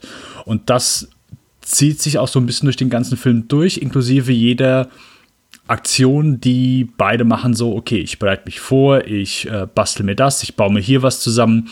Ähm, okay, wo verstecke ich jetzt das Geld? Ah, okay, ich mach's hier. Dazu nehme ich aber das und das. Es ist nicht einfach so, okay, ich schmeiß unter das Bett. Also selbst so kleine Aktionen wie, okay, ich komme in ein Hotelzimmer und möchte mein Geld verstecken. Wo mache ich das am besten? Äh, selbst einfach nur eine Aktion, okay, ist es in diesem Hotel sicher? Ich, äh, ich komme hier zu dem Hotel hin. Ich Kleinigkeiten, kleine Momente und die machen diesen Film hier einfach so großartig, dass selbst diese kleinen Momente, wo Charaktere nachdenken über die Situation, in der sie drin sind und sagen, okay, wie kann ich vermeiden, dass ich gleich tot bin? Was ist die beste Möglichkeit? Wie kann ich mich bestmöglich vorbereiten? Und dass, dass, er, dass er das auch einfach, dass das Llewellyn Moss jedes Mal tut. Und Menschen Chico genauso. Also, also es fängt an, dass er sagt, hey, weißt du was, ich, ich, ich ziehe die Schuhe aus. Ich will mich irgendwo anschleichen, also ziehe ich meine Schuhe aus. So, so Sachen einfach. Ähm, ja, äh, das, das, das finde ich großartig an diesem Film. Einfach so diese, dieses äh, pragmatische Denken. Das ist so das, was äh, Breaking Bad hast du ja auch gesehen. Ich mag den Charakter von ähm, Mike, Michael Ehrmantraut, sehr gerne. Er ist halt auch so ein unglaublich, so ein pragmatischer Mensch, so no Bullshit, kein Gelaber und äh, hat, hat einfach sehr praktisch gute Ideen oder weiß sich halt einfach da äh, handwerklich oft sehr, sehr gut zu helfen. Und äh, an ihn muss ich dann immer so manchmal denken. Ja, ja. Ja. Ich finde es auch viel spannender, ehrlich gesagt, Menschen beim Decken zuzugucken, als wenn sie ihre Gedanken ausformulieren. Ich, ich mag Ja. nichts weniger, also ich, ich erkenne manchmal die Notwendigkeit ähm, expositorischer Szenen und ich äh, schreibe gerade an, an so ein paar Texten zu einer, zu einer Serie namens Columbo. Und Columbo ist eben sehr expositorisch. Aber Columbo hat eben nur eine sehr begrenzte Erzählzeit. Die müssen ungefähr, die müssen eben in den ersten ein, drei, fünf bis zehn Minuten vermitteln, worum es geht. Und das geht manchmal leider nicht, außer in Szene, in denen eben zwei Menschen an einem Tisch sitzen und sagen so, ja, du hast mich nur damals um das Geld betrogen und so. Und No Country for Old Men hat das eben nicht nötig, weil No Country for Old Men hat eben auch durch dank seiner Spielzeit ähm, von gut zwei Stunden eben auch, auch Zeit zu atmen, ist konzeptionell ein völlig anderer Film. Deswegen verstehe ich auch, dass manche Leute, die sagen, die, die vielleicht eher so eine klassische Krimi-Struktur im, im Kopf haben, mit es muss ein Setup geben und äh, hier die, die Grenzen zwischen gut, gut und böse müssen klar gezogen sein, dass es die enttäuscht vielleicht. Aber äh, ich finde es sehr gewinnbringend, einfach den Menschen zuzugucken, mich mit ihnen auf eine Reise zu begeben und zu spekulieren darüber, was sie eben gerade antreibt. Dieser Moment, den du erwähnst mit der dummen Entscheidung, also dass er zu einem Tatort zurückkehrt, an dem eben dieser, diese Pickup steht und zwölf tote Männer oder 14 oder was weiß ich wie viele und äh, Drogen, äh, die Drogen geladen haben. Das ist, ähm, das ist erstmal natürlich der, der Moment, der die Story in, in Gang setzt. Ohne die hätten wir diesen Film nicht. Insofern finde ich es merkwürdig, dass eben auch offensichtlich Menschen das, das lamentieren oder fragwürdig finden, warum er das tut, denn sonst gäbe es keinen Film. Und zum anderen natürlich menschlich zutiefst nachvollziehbar. Drittens, auch ganz wichtig für unsere emotionale Bindung zu der Figur von Llewellyn Moss, weil das sind ja alle schon in dem Film tendenziell Menschen, die eher, eher unsympathische Figuren sind, zwielichtige Gestalten. Und ich hätte es ganz problematisch gefunden, wenn Llewellyn Moss der Typ gewesen wäre, der uns vorgestellt wird als der Mann, der einen anderen Mann in der, in der Wüste äh, verdursten lässt. Und so kann ich mir die ganze Zeit, also nicht die ganze Zeit, aber zumindest bis, die nächste, bis der nächste Spannungsmoment kommt, sagen, naja, er hat es ja versucht, da ist ein Fünkchen Menschlichkeit und Anstand in ihm drin. Äh, also in so vielerlei Hinsicht ganz wichtig auch für den Film. Und der Film macht es eben häufiger so, dass er nicht immer Sachen zeigt, die für uns nachvollziehbar sind, aber innerhalb der internen Logik der, des Films und in den Köpfen der Figuren, glaube ich, sehr gut funktionieren, sehr gut nachvollziehbar sind oder nachvollziehbar zu machen sind. Ja, auf jeden Fall, auf jeden Fall. Und es ist auch so von, von äh, die Charaktere, die wir haben, wir, wir haben auch diverse Nebencharaktere, die der Film auch sehr gut ähm, behandelt. Ja. Das heißt, äh, viele Filme vergessen ja gerne ihre Nebencharaktere oder lassen sie an irgendwo, wissen sie einfach nicht mehr, was sie damit tun sollen, lassen sie im Regen stehen oder Storyline hört einfach auf oder hm, okay. Aber ich glaube, so fantastisch wie einfach hier jeder einzelne Nebencharakter abgehandelt wird, sei es durch Tod oder anderes, ist, äh, ist super. Also da ist nicht irgendwie, dass du denkst, hm, aber was ist denn mit so und so. Mhm. Also das hast du hier nach dem Film einfach nicht. Es ist einfach so ein sehr, sehr schönes Komplettwerk. Und es ist auch sehr schön zu sehen, dass die, die Cones einfach dann auch wissen, vielleicht in anderen Filmen nicht so sehr. Äh, ich weiß nicht, ob die schon mal einen schlechten Film gemacht haben. Äh, die haben ja äh, ab nach The Man Who Wasn't There keinen Film mehr gemacht bis No Country for Old Men. Und deswegen ist natürlich nur da, auch nur da Qualität war, war, was, die, die, die Codes haben keinen Film gemacht mehr nach The Man Who Wasn't There bis No Country? Ich glaube nicht. Ich glaub nicht. Geschrieben meinst nicht. du, oder? Nee, nee, auch allgemein Regie. Ich glaube, die haben, weil die haben ja keinen, gut, keinen schlechten Film gemacht. Ach so, ja. Man, man, kann nicht einen Film wie No Country for Old Men machen und dann äh, so ein, ja, mittelmäßigen Film abliefern. Das geht, glaube ich, nicht. Das nee. ist nicht, das ist, ähm, nee, das geht nicht. Vermutlich nicht. Das geht nicht. Nee. Ähm, nein, Spaß beiseite. Also einfach Nebencharaktere äh, gut einzusetzen, das ist ja auch immer so eine schöne Sache, dass, ähm, dass Filmemacher haben eine coole Story, haben einen guten Cast und sagen dann, ja, okay, gut, das ist, ist haben, keine Ahnung, haben so die, die Geschichte oder zumindest die, haben ihre Hauptcharaktere gut besetzt, haben die Geschichte von denen so kom komplett ausgearbeitet und das funktioniert auch alles gut, mhm. aber lassen dann ihre Nebencharaktere immer links liegen. Oder äh, lassen die gerne mal links liegen, weil sie bleiben dann einfach so ein bisschen aus der Strecke, weil zu viel Fokus dann eben auf, auf der Hauptgeschichte liegt. Mhm. Aber das ist sehr schön, dass das hier nicht der Fall ist und dass egal wo du bist, sei es jetzt springt der Film zu Sugar, springt er zu Tommy Lee Jones, springt er nahezu Woody Harrelson, Kelly MacDonald, die mit ihrer Mutter dann unterwegs ist. Du hast nie so das Gefühl, oh, okay, ist aber schade, dass wir jetzt mit der Charakter Zeit verbringen. So, es ist einfach ein sehr schönes Gesamtbild, weil wir bekommen einfach so auch äh, ein sehr gutes, einfach ein sehr schönes Gesamtbild, ein Gesamtwerk. Das ist, ich weiß gerade auch nicht, wo ich darauf hinaus will, außer dass, es, dass ich es einfach so gut finde, dass der Film seine Nebencharaktere Ja. genau, mit genauso viel Respekt behandelt wie seine Hauptcharaktere. Ja, und die Handlung der Figuren so autark sie handeln mögen, also ist ja erstmal nicht wirklich keine wirkliche Autonomie. Im Grunde sind sie alle abhängig vom äh, von von denselben Dingen. Der, der Sheriff hätte keinen Job, wenn er nicht äh, den Morden auf der Spur wäre. Äh, Carla Jean hätte nicht die Probleme, die sie hat, wenn nicht Llewellyn Mist gebaut hätte und so weiter und so fort. Also trotzdem sind die Figuren natürlich den Großteil der Spielzeit allein unterwegs oder eben wiederum mit anderen Figuren. Der Sheriff mit seinem Deputy, Carla Jean mit ihrer Mutter und so weiter und so fort. Ähm, und trotzdem eben alle in einer Abhängigkeit zueinander, also in einer dramaturgischen und äh, alles, was sie tun, zahlt eben auch ein auf die, auf die Gesamtdramaturgie. Auch, also, wo die Harrisons Figur, da Wells, dieser, was ist der, Kopfgeldjäger, auch so ein ne, ähm, Man for Hire, Gun for Hire Typ, ne? Ähm, wir wissen auch nicht genau, was der so macht. Aber es reicht vollkommen zu wissen, dass er eben Anton Chigurh auf der Spur ist und dass es offenbar um sehr viel Geld geht und etwas, was schiefgelaufen ist. Also nicht offen, nicht nur mutmaßlich, sondern tatsächlich, weil wir sehen ja vorher, wie Anton Chigurh also zwei Leute auch umbringt dann am Tatort, die er nicht hätte umbringen sollen.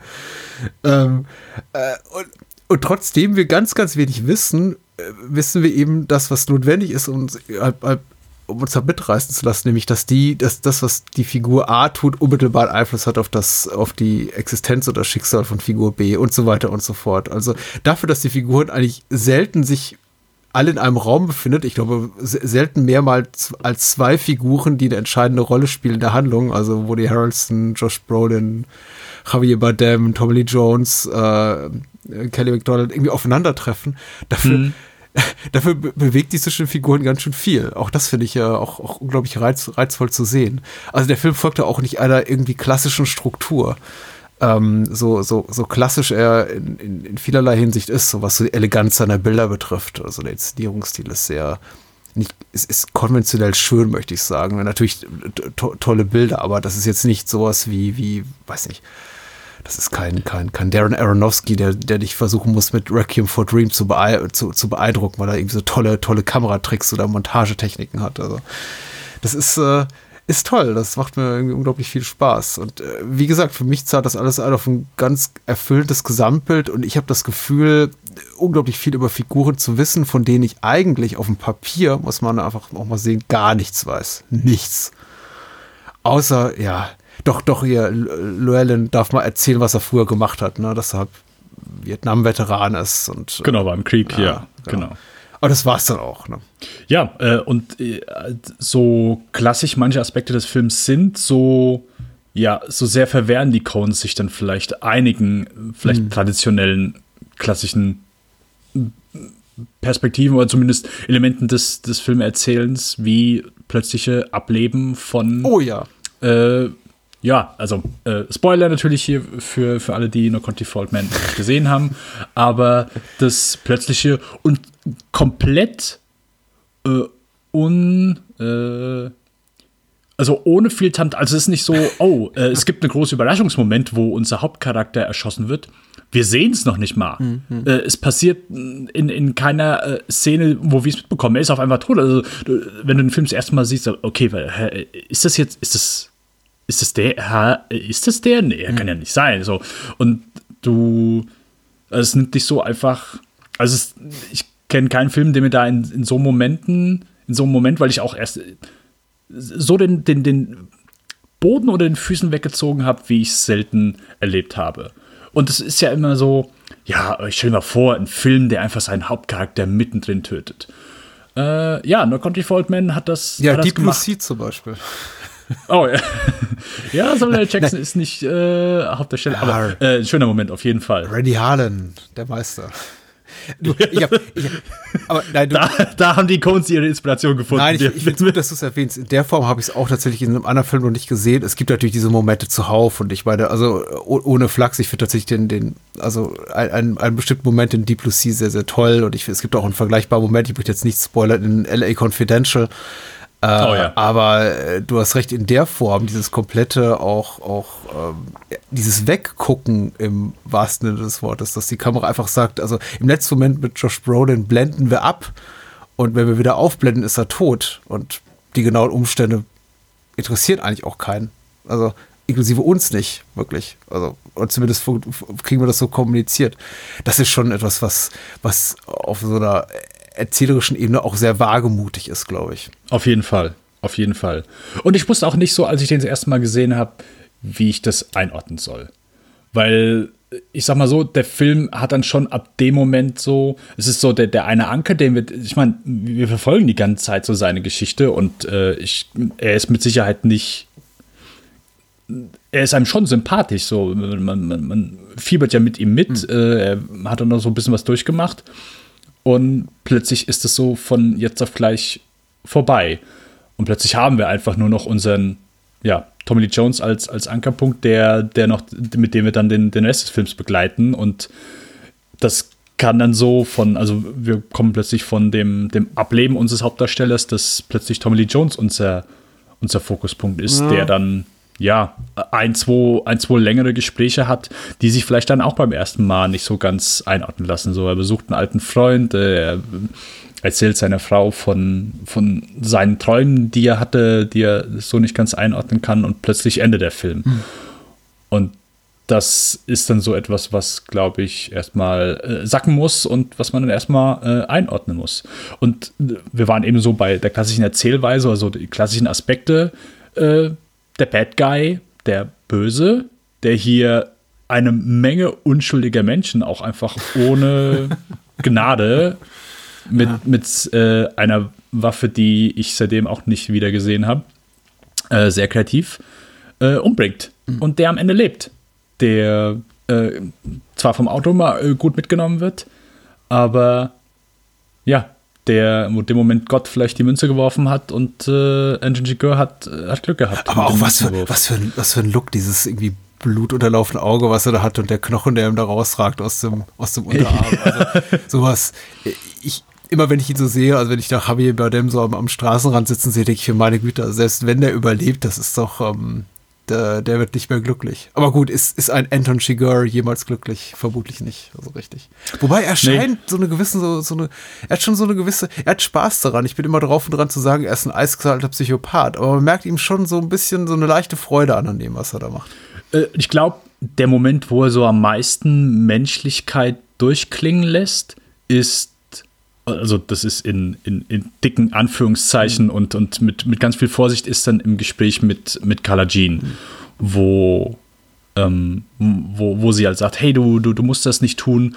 Und so, was er dann darauf antwortet, so, ja, Leute sagen immer das Gleiche, sie sagen immer, ich soll das nicht tun. Und ich glaube auch, dass er das so ernst meint, dass er wirklich so halt in, in, in seiner Welt sagt, ja, ich verstehe das nicht, warum, Leute müssen doch wissen, wenn sie mich sehen und dass, dass sie die Situation immer falsch einschätzen, warum sagen das immer Leute? Und dass er dann sagt, hey, das Beste, was ich für dich tun kann, ist einfach dieser, dieser Münzenwurf.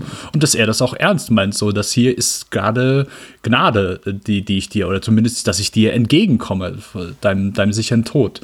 Ähm, fantastisch. Gerade die Szene und dann auch so danach. Der Film spricht manche Sachen nicht aus, aber er hat sehr schöne Momente, wie er Sachen äh, ja einfach mit einem kurzen Moment darstellen kann und so der, wo er aus dem Haus kommt und sich einfach kurz die, die Schuhe anschaut. Ja, großartig. Mehr musst du auch nicht wissen. Ja, Mehr musst du also auch nicht wissen.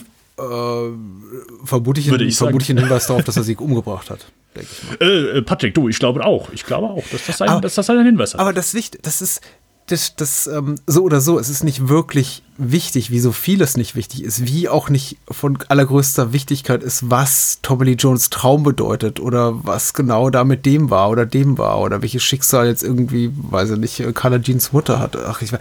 Es ist so, oder, oder was genau, was genau für eine Rolle da diese mexikanischen Kriminellen spielen, die da auf dem Pickup davon fahren, nachdem sie Josh Brolin erschossen haben. All dies, das, also ich fand es ein bisschen unglücklich vom Timing her, aber natürlich konnten, konnten wir da McCarthy noch die Cones oder irgendwer, der an dem Film beteiligt war, was dazu, dass dieser Film rauskam in dieser Zeit dieser Ending Explain Podcasts, Videos, Think Pieces, die überall auftauchten und Menschen plötzlich anfingen, irgendwie überall so eine J.J. Abrams mäßige Mystery Box zu sehen, dass es alles so irgendwie eine, eine Bedeutung hat und meine Güte und ich finde also, das braucht es wirklich nicht. Also ich, das ist auch kein Film, der bei dem ich alles erklärt haben will. Ich weiß, dass sich diese ganzen Szenen anbieten, die wir da sehen auch der letzte Moment ist ja höchst kryptisch, also mit Tom Lee Jones. Der Film endet auf so einer komplett merkwürdigen Not, dass er sagt, ich habe irgendwie diese zwei Träume und die kommen immer wieder und ich erzähle dir die mal und dann erzählt er einen davon, dass der Film vorbei.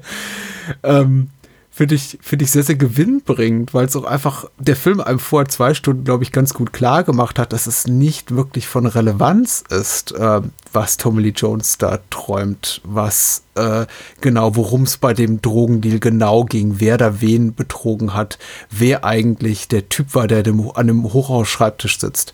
Interessiert doch keine Sau. Äh, wichtig ist eben, dass du ab diese, wichtig sind ab diese, diese interpersonellen Dynamiken, diese, diese Figurendynamiken, die sich entwickeln, die, die Ästhetik des Films, all, all das ist wirklich toll. Der Film sagt dir immer wieder und wieder, es spielt keine Rolle. Das ist ein Film über ganz, ganz wenig und äh, der eben von seinen Figuren und von seinen Stimmungen und von den nicht ausgesprochenen Dingen lebt. Und trotzdem, na, ich weiß nicht, entblöden sich dann einige Leute irgendwie Ending-Explained-Videos dazu zu machen. Aber gut, äh, das ist jetzt mein kleiner Rant. Äh, das ist nicht der Film, den ich geguckt habe und den ich immer wieder gucke. Ich sehe hier einfach einen großartigen äh, Thriller-Action-Film äh, mit, mit, mit einem mit einem hohen künstlerischen Anspruch, mit der eindeutigen äh, inszenatorischen Handschrift, äh, die, die, der, die Solo von den Cohen stammen kann, äh, da ist wenig dran, was ich, was ich nicht mag. Außer vielleicht Carla Jeans Mutter, die ich immer so ein bisschen doof finde. Aber auch die ist total okay. Die ist auch, auch, die ist genau da, wo sie hingehört. Ich mag bloß ihre, ich mag vielleicht bloß einfach die Schauspielerin auch nicht. ich, äh, Kenne ich die sonst irgendwo her? Mir kam die gar nicht bekannt vor. Also ich konnte jetzt auch so, konnte sie gar nicht so zuordnen. Beth Grant. Äh, ich, sie, sie kommt mir immer merkwürdig jung vor für eine Schauspielerin, die diese Rolle spielt. Ich glaube, aber, mhm. aber weißt du, ich glaube, in dem Umfeld, wo, in dem wir uns auch bewegen, kriegt man auch junge Kinder und dann ist da wahrscheinlich auch total okay, dass nur eine gut 50-jährige Frau schon rumläuft wie eine alte Tattergreisin, aber gut. Ja, ja. Ich äh, wird bei diesem Film leider so enden, dass wir hier uns hier wieder äh, zumindest so. äh, sehr, sehr einer Meinung sind. Aber hm ich, äh, ich gehe da vollkommen mit. Also, das ist einfach, es stört, es gibt nichts, was mich mehr stört, wenn anderen Menschen diverse Filme nicht gefallen mhm. und sie das nur daran festmachen, basierend auf willkürlichen Informationen, die sie nicht bekommen haben. So, sei es Hintergrundwissen, ja, aber mir wurde gar nicht erzählt, warum jetzt das auf einmal so passiert ist. Ja, und ich kann verstehen, dass das in manchen Filmen äh, schwerer wiegt, als in anderen Filmen. Ja. Aber ich finde, No Country for Old Men, wie du eben sehr schön beschrieben hast, ist einfach ein sehr gutes Beispiel dafür, wie wenig Informationen du manchmal einfach brauchst. Ja. Und dass die eigentliche erzählte Geschichte so gut sein kann und die Charaktere selbst so gut sein kann, dass du gar keine großen Diskussionen oder äh, Gespräche über Hintergrundgeschichte oder äh, Trauma brauchst oder was jemand durchgemacht hat was jemand erlebt hat oder so die, keine Ahnung, äh, Teil der Heldenreise, dass jemand etwas überkommen muss, dass du auch komplett auf die Heldenreise scheißen kannst und plötzlich äh, unser Held halt einfach äh, ins Gras beißt und äh, wir die Szenen noch nicht mal sehen.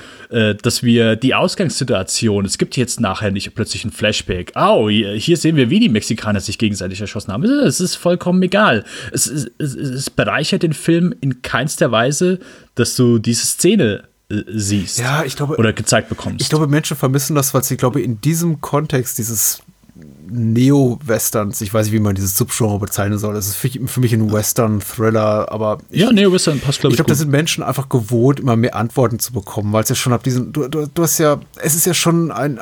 Es ist kein Kunstfilm, aber es ist schon ein Film, der besser sein will, als jetzt einfach so ein hingerotztes B-Filmchen, das sagt, wir zeigen jetzt einfach lustige Verfolgungsjagden, am Ende gewinnen die Guten über die Bösen. Erstmal gibt es nicht diese gut-böse Trennung wie in anderen Filmen, zumindest ist das nicht so trennscharf wie woanders.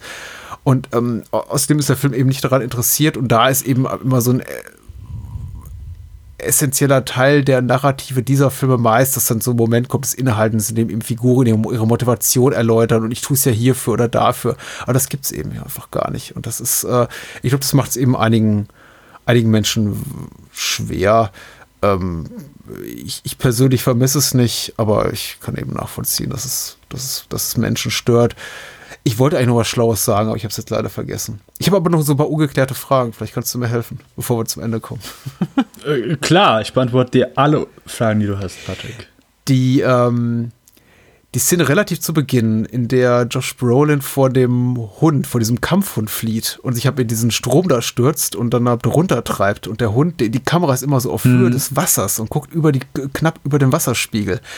Glaubst du, da war Computertrickserei im Spiel? Ich finde das unfassbar gut gefilmt. Und die haben halt immer äh, Josh Brolins äh, äh, Kopf im Vordergrund, der gerade so aus dem Wasser guckt und im Hintergrund in der Ferne kennst du immer noch den Hundekopf, der so ein bisschen aus dem Wasser ragt. Und ich stelle mir das unmöglich, äh. schwer bis unmöglich vor, so eine Szene zu filmen. Also, der, was, der, da muss ja auch alles zusammenspielen. Also Naturgewalten, der Schauspieler, der Hund, der Kameramensch, das ist ja un unfassbar. Wie kriegt man sowas hin?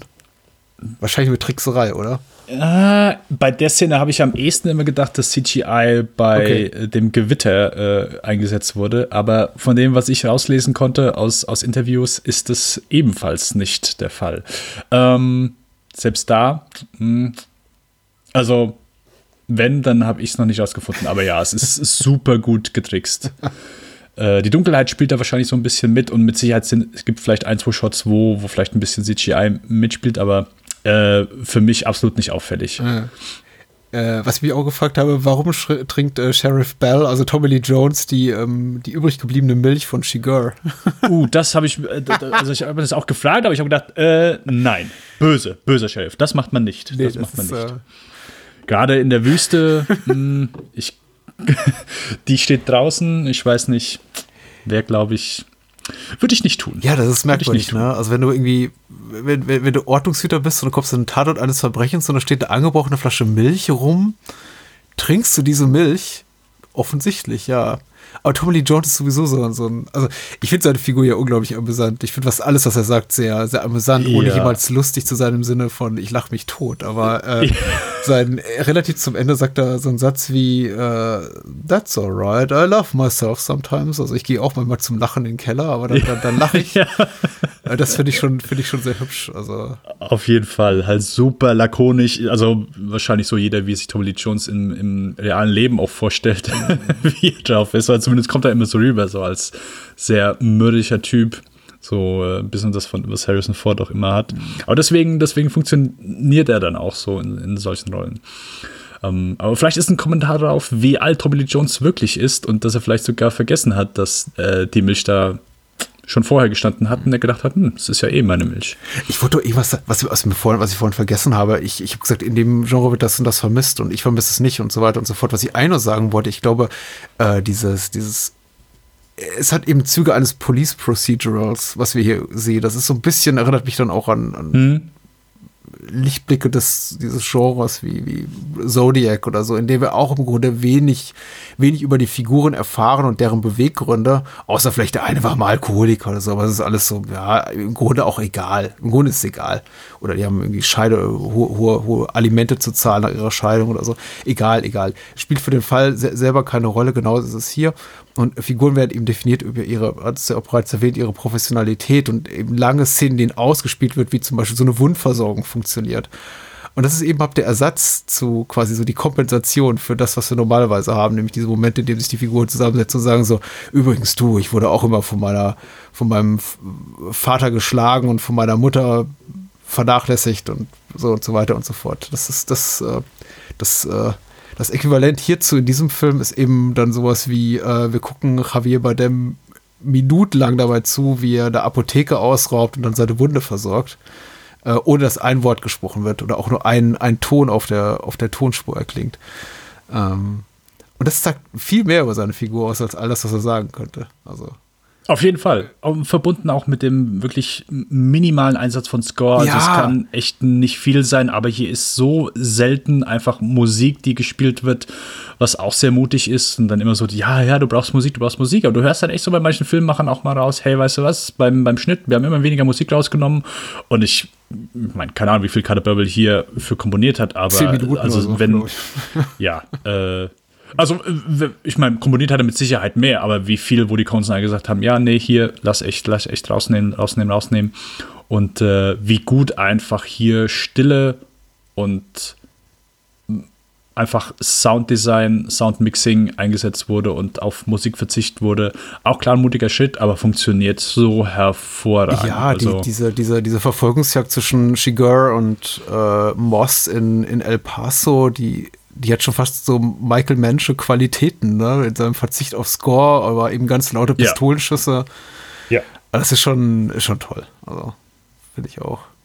Ei- ei- Eine Frage, aber die kannst du auch nicht beantworten, weil ich glaube, das ist wieder so ein DGA, WGA, irgendwas Ding, äh, Studiopolitik, Hollywood-Politik. Ich habe mich jetzt beim Wiedersehen zum ersten Mal gefragt, wieso wurde Javier Bardem für eine Nebenrolle nominiert? Weil das es hier sehen ist, ähm, also de- der Film lastet zu großen Teilen auf drei Schultern. Das sind eben Brolin, das ist Tom Lee Jones und der wird, glaube ich, im Cast als erster angeführt, weil er aber den prominentesten Namen hat oder den besten den besten Agenten, den besten Deal ausgehandelt hat, glaube ich. Äh, und Javier Bardem. Aber Javier Bardem, das ist für mich keine Nebenrolle. Also der Film beginnt und endet mit ihm und er ist halt die, der zentrale Gegenspieler. Ich frage mich, warum da das Studio äh, ist eine Universal-Produktion, ich bin mir nicht ganz sicher. Miramax-Produktion ist es, glaube ich, sogar.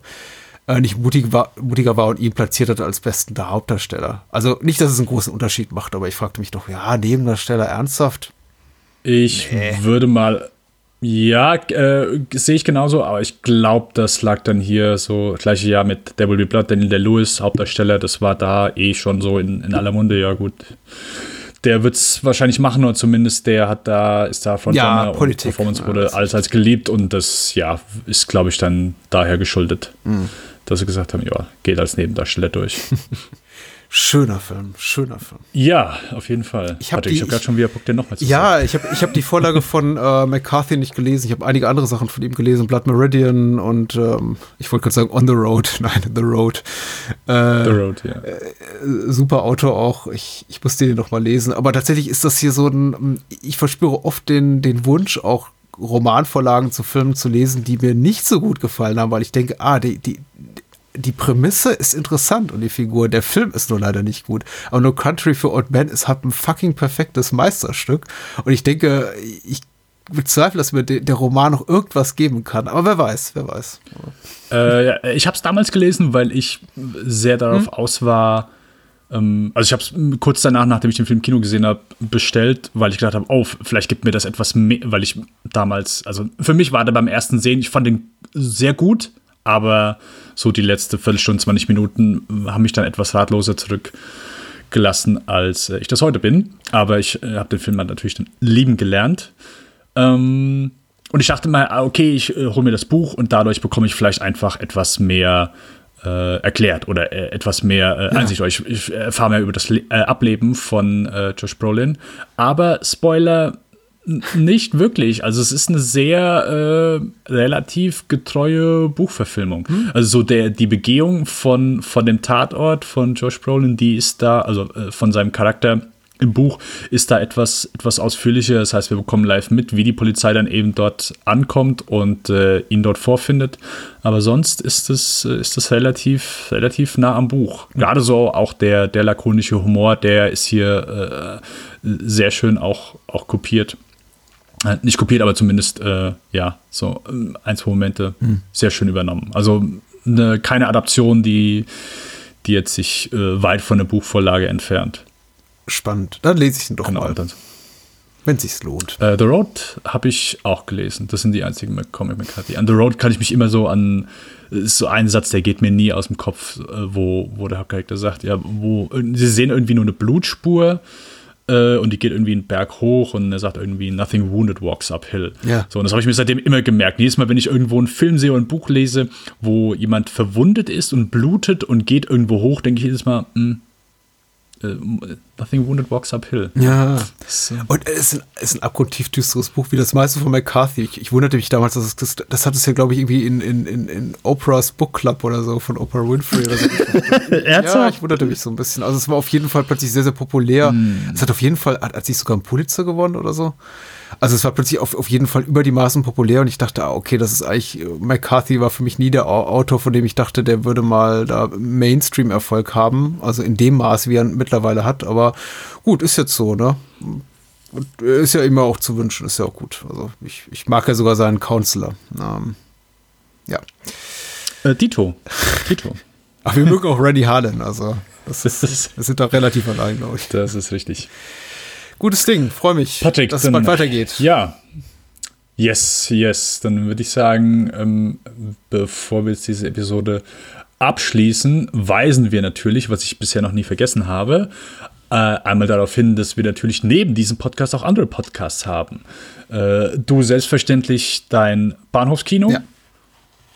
Und du äh, machst da seit etlichen Jahren äh, jede Woche äh, eine Folge, besprichst zwei Filme. Ja, ich, ich, Was? Das, da, dadurch, dass wir das hier auch in dem Bahnhofskino-Feed stecken und ich glaube, ein großer Teil unserer Hörerinnen und Hörer uns auch da hört, mache ich jetzt nicht so groß Werbung, weil ich denke, das ist ein bisschen doof, auf den Podcast hinzuweisen, den ihr sowieso abonniert habt, offensichtlich. Also die meisten, die das hier hören. Aber wenn ihr uns über den exklusiven Spielfilmen-Feed hört, das kann man natürlich auch, der ist separat auch bei Spotify, TuneIn, Stitcher, Deezer, sonst wo zu finden, dann bitte, dann äh, hört doch Bahnhofskino und natürlich den Lichtspielcast mit Dennis Bastian und Freunden. Yes, das könnt ihr ebenfalls tun. Ähm, ja, ähm, wir sehen uns äh, im nächsten Monat wieder und dann geht's ja äh, genauso spannend weiter. Finde ich auch, Ähm, ja. Ohne Flachs, ja. Das ist, das sind gute Ohne Sachen. Flachs. Richtig. Burn After Reading, A Serious Man und äh, True Grit Mhm. warten da auf uns. Äh, ich freue mich. Ich mich auch. Ich freue mich. Alrighty, Patrick. Dann dir an der Stelle äh, bis dahin eine gute Zeit. Euch eine gute Zeit. Wir hoffen, ihr habt viel Spaß mit der Folge. Guckt vielleicht selbst noch mal einen der Filme. Äh, Guckt noch mal neu. Vielleicht habt ihr auch schon einen der Filme geguckt. Vielleicht mögt ihr ja auch äh, die zwei Filme, die jetzt von uns nicht so ganz ähm, äh, ja, äh, emporgehoben wurden, so Lady Killers und, und äh, unmögliche Härtefall. Und ihr dürft uns gerne per Mail oder äh, per, per Twitter oder per, per Kommentar wissen lassen, wenn ihr die gut findet, warum ihr die gut findet. Und wieso. Oder vielleicht haben wir es auch zu gut besprochen. Ja Ich weiß, sein. es gibt einen Twitter-Account. Ich glaube, auf den kann man hinweisen. Ad Spielfilm. Ich, hab, ich weiß gar nicht, ob wir eine E-Mail-Adresse haben. Haben wir die? Ich muss noch mal gucken. ich weiß Falls wir auch eine nicht. haben, Dann, findet äh, man sie in den Show Notes. Sorry. Alles klar. Nein, äh, alles gut. Äh, Patrick, eine gute Zeit. Bis zum nächsten Mal Ebenso. Bye, bye. beim Spielfilm-Podcast. Ciao.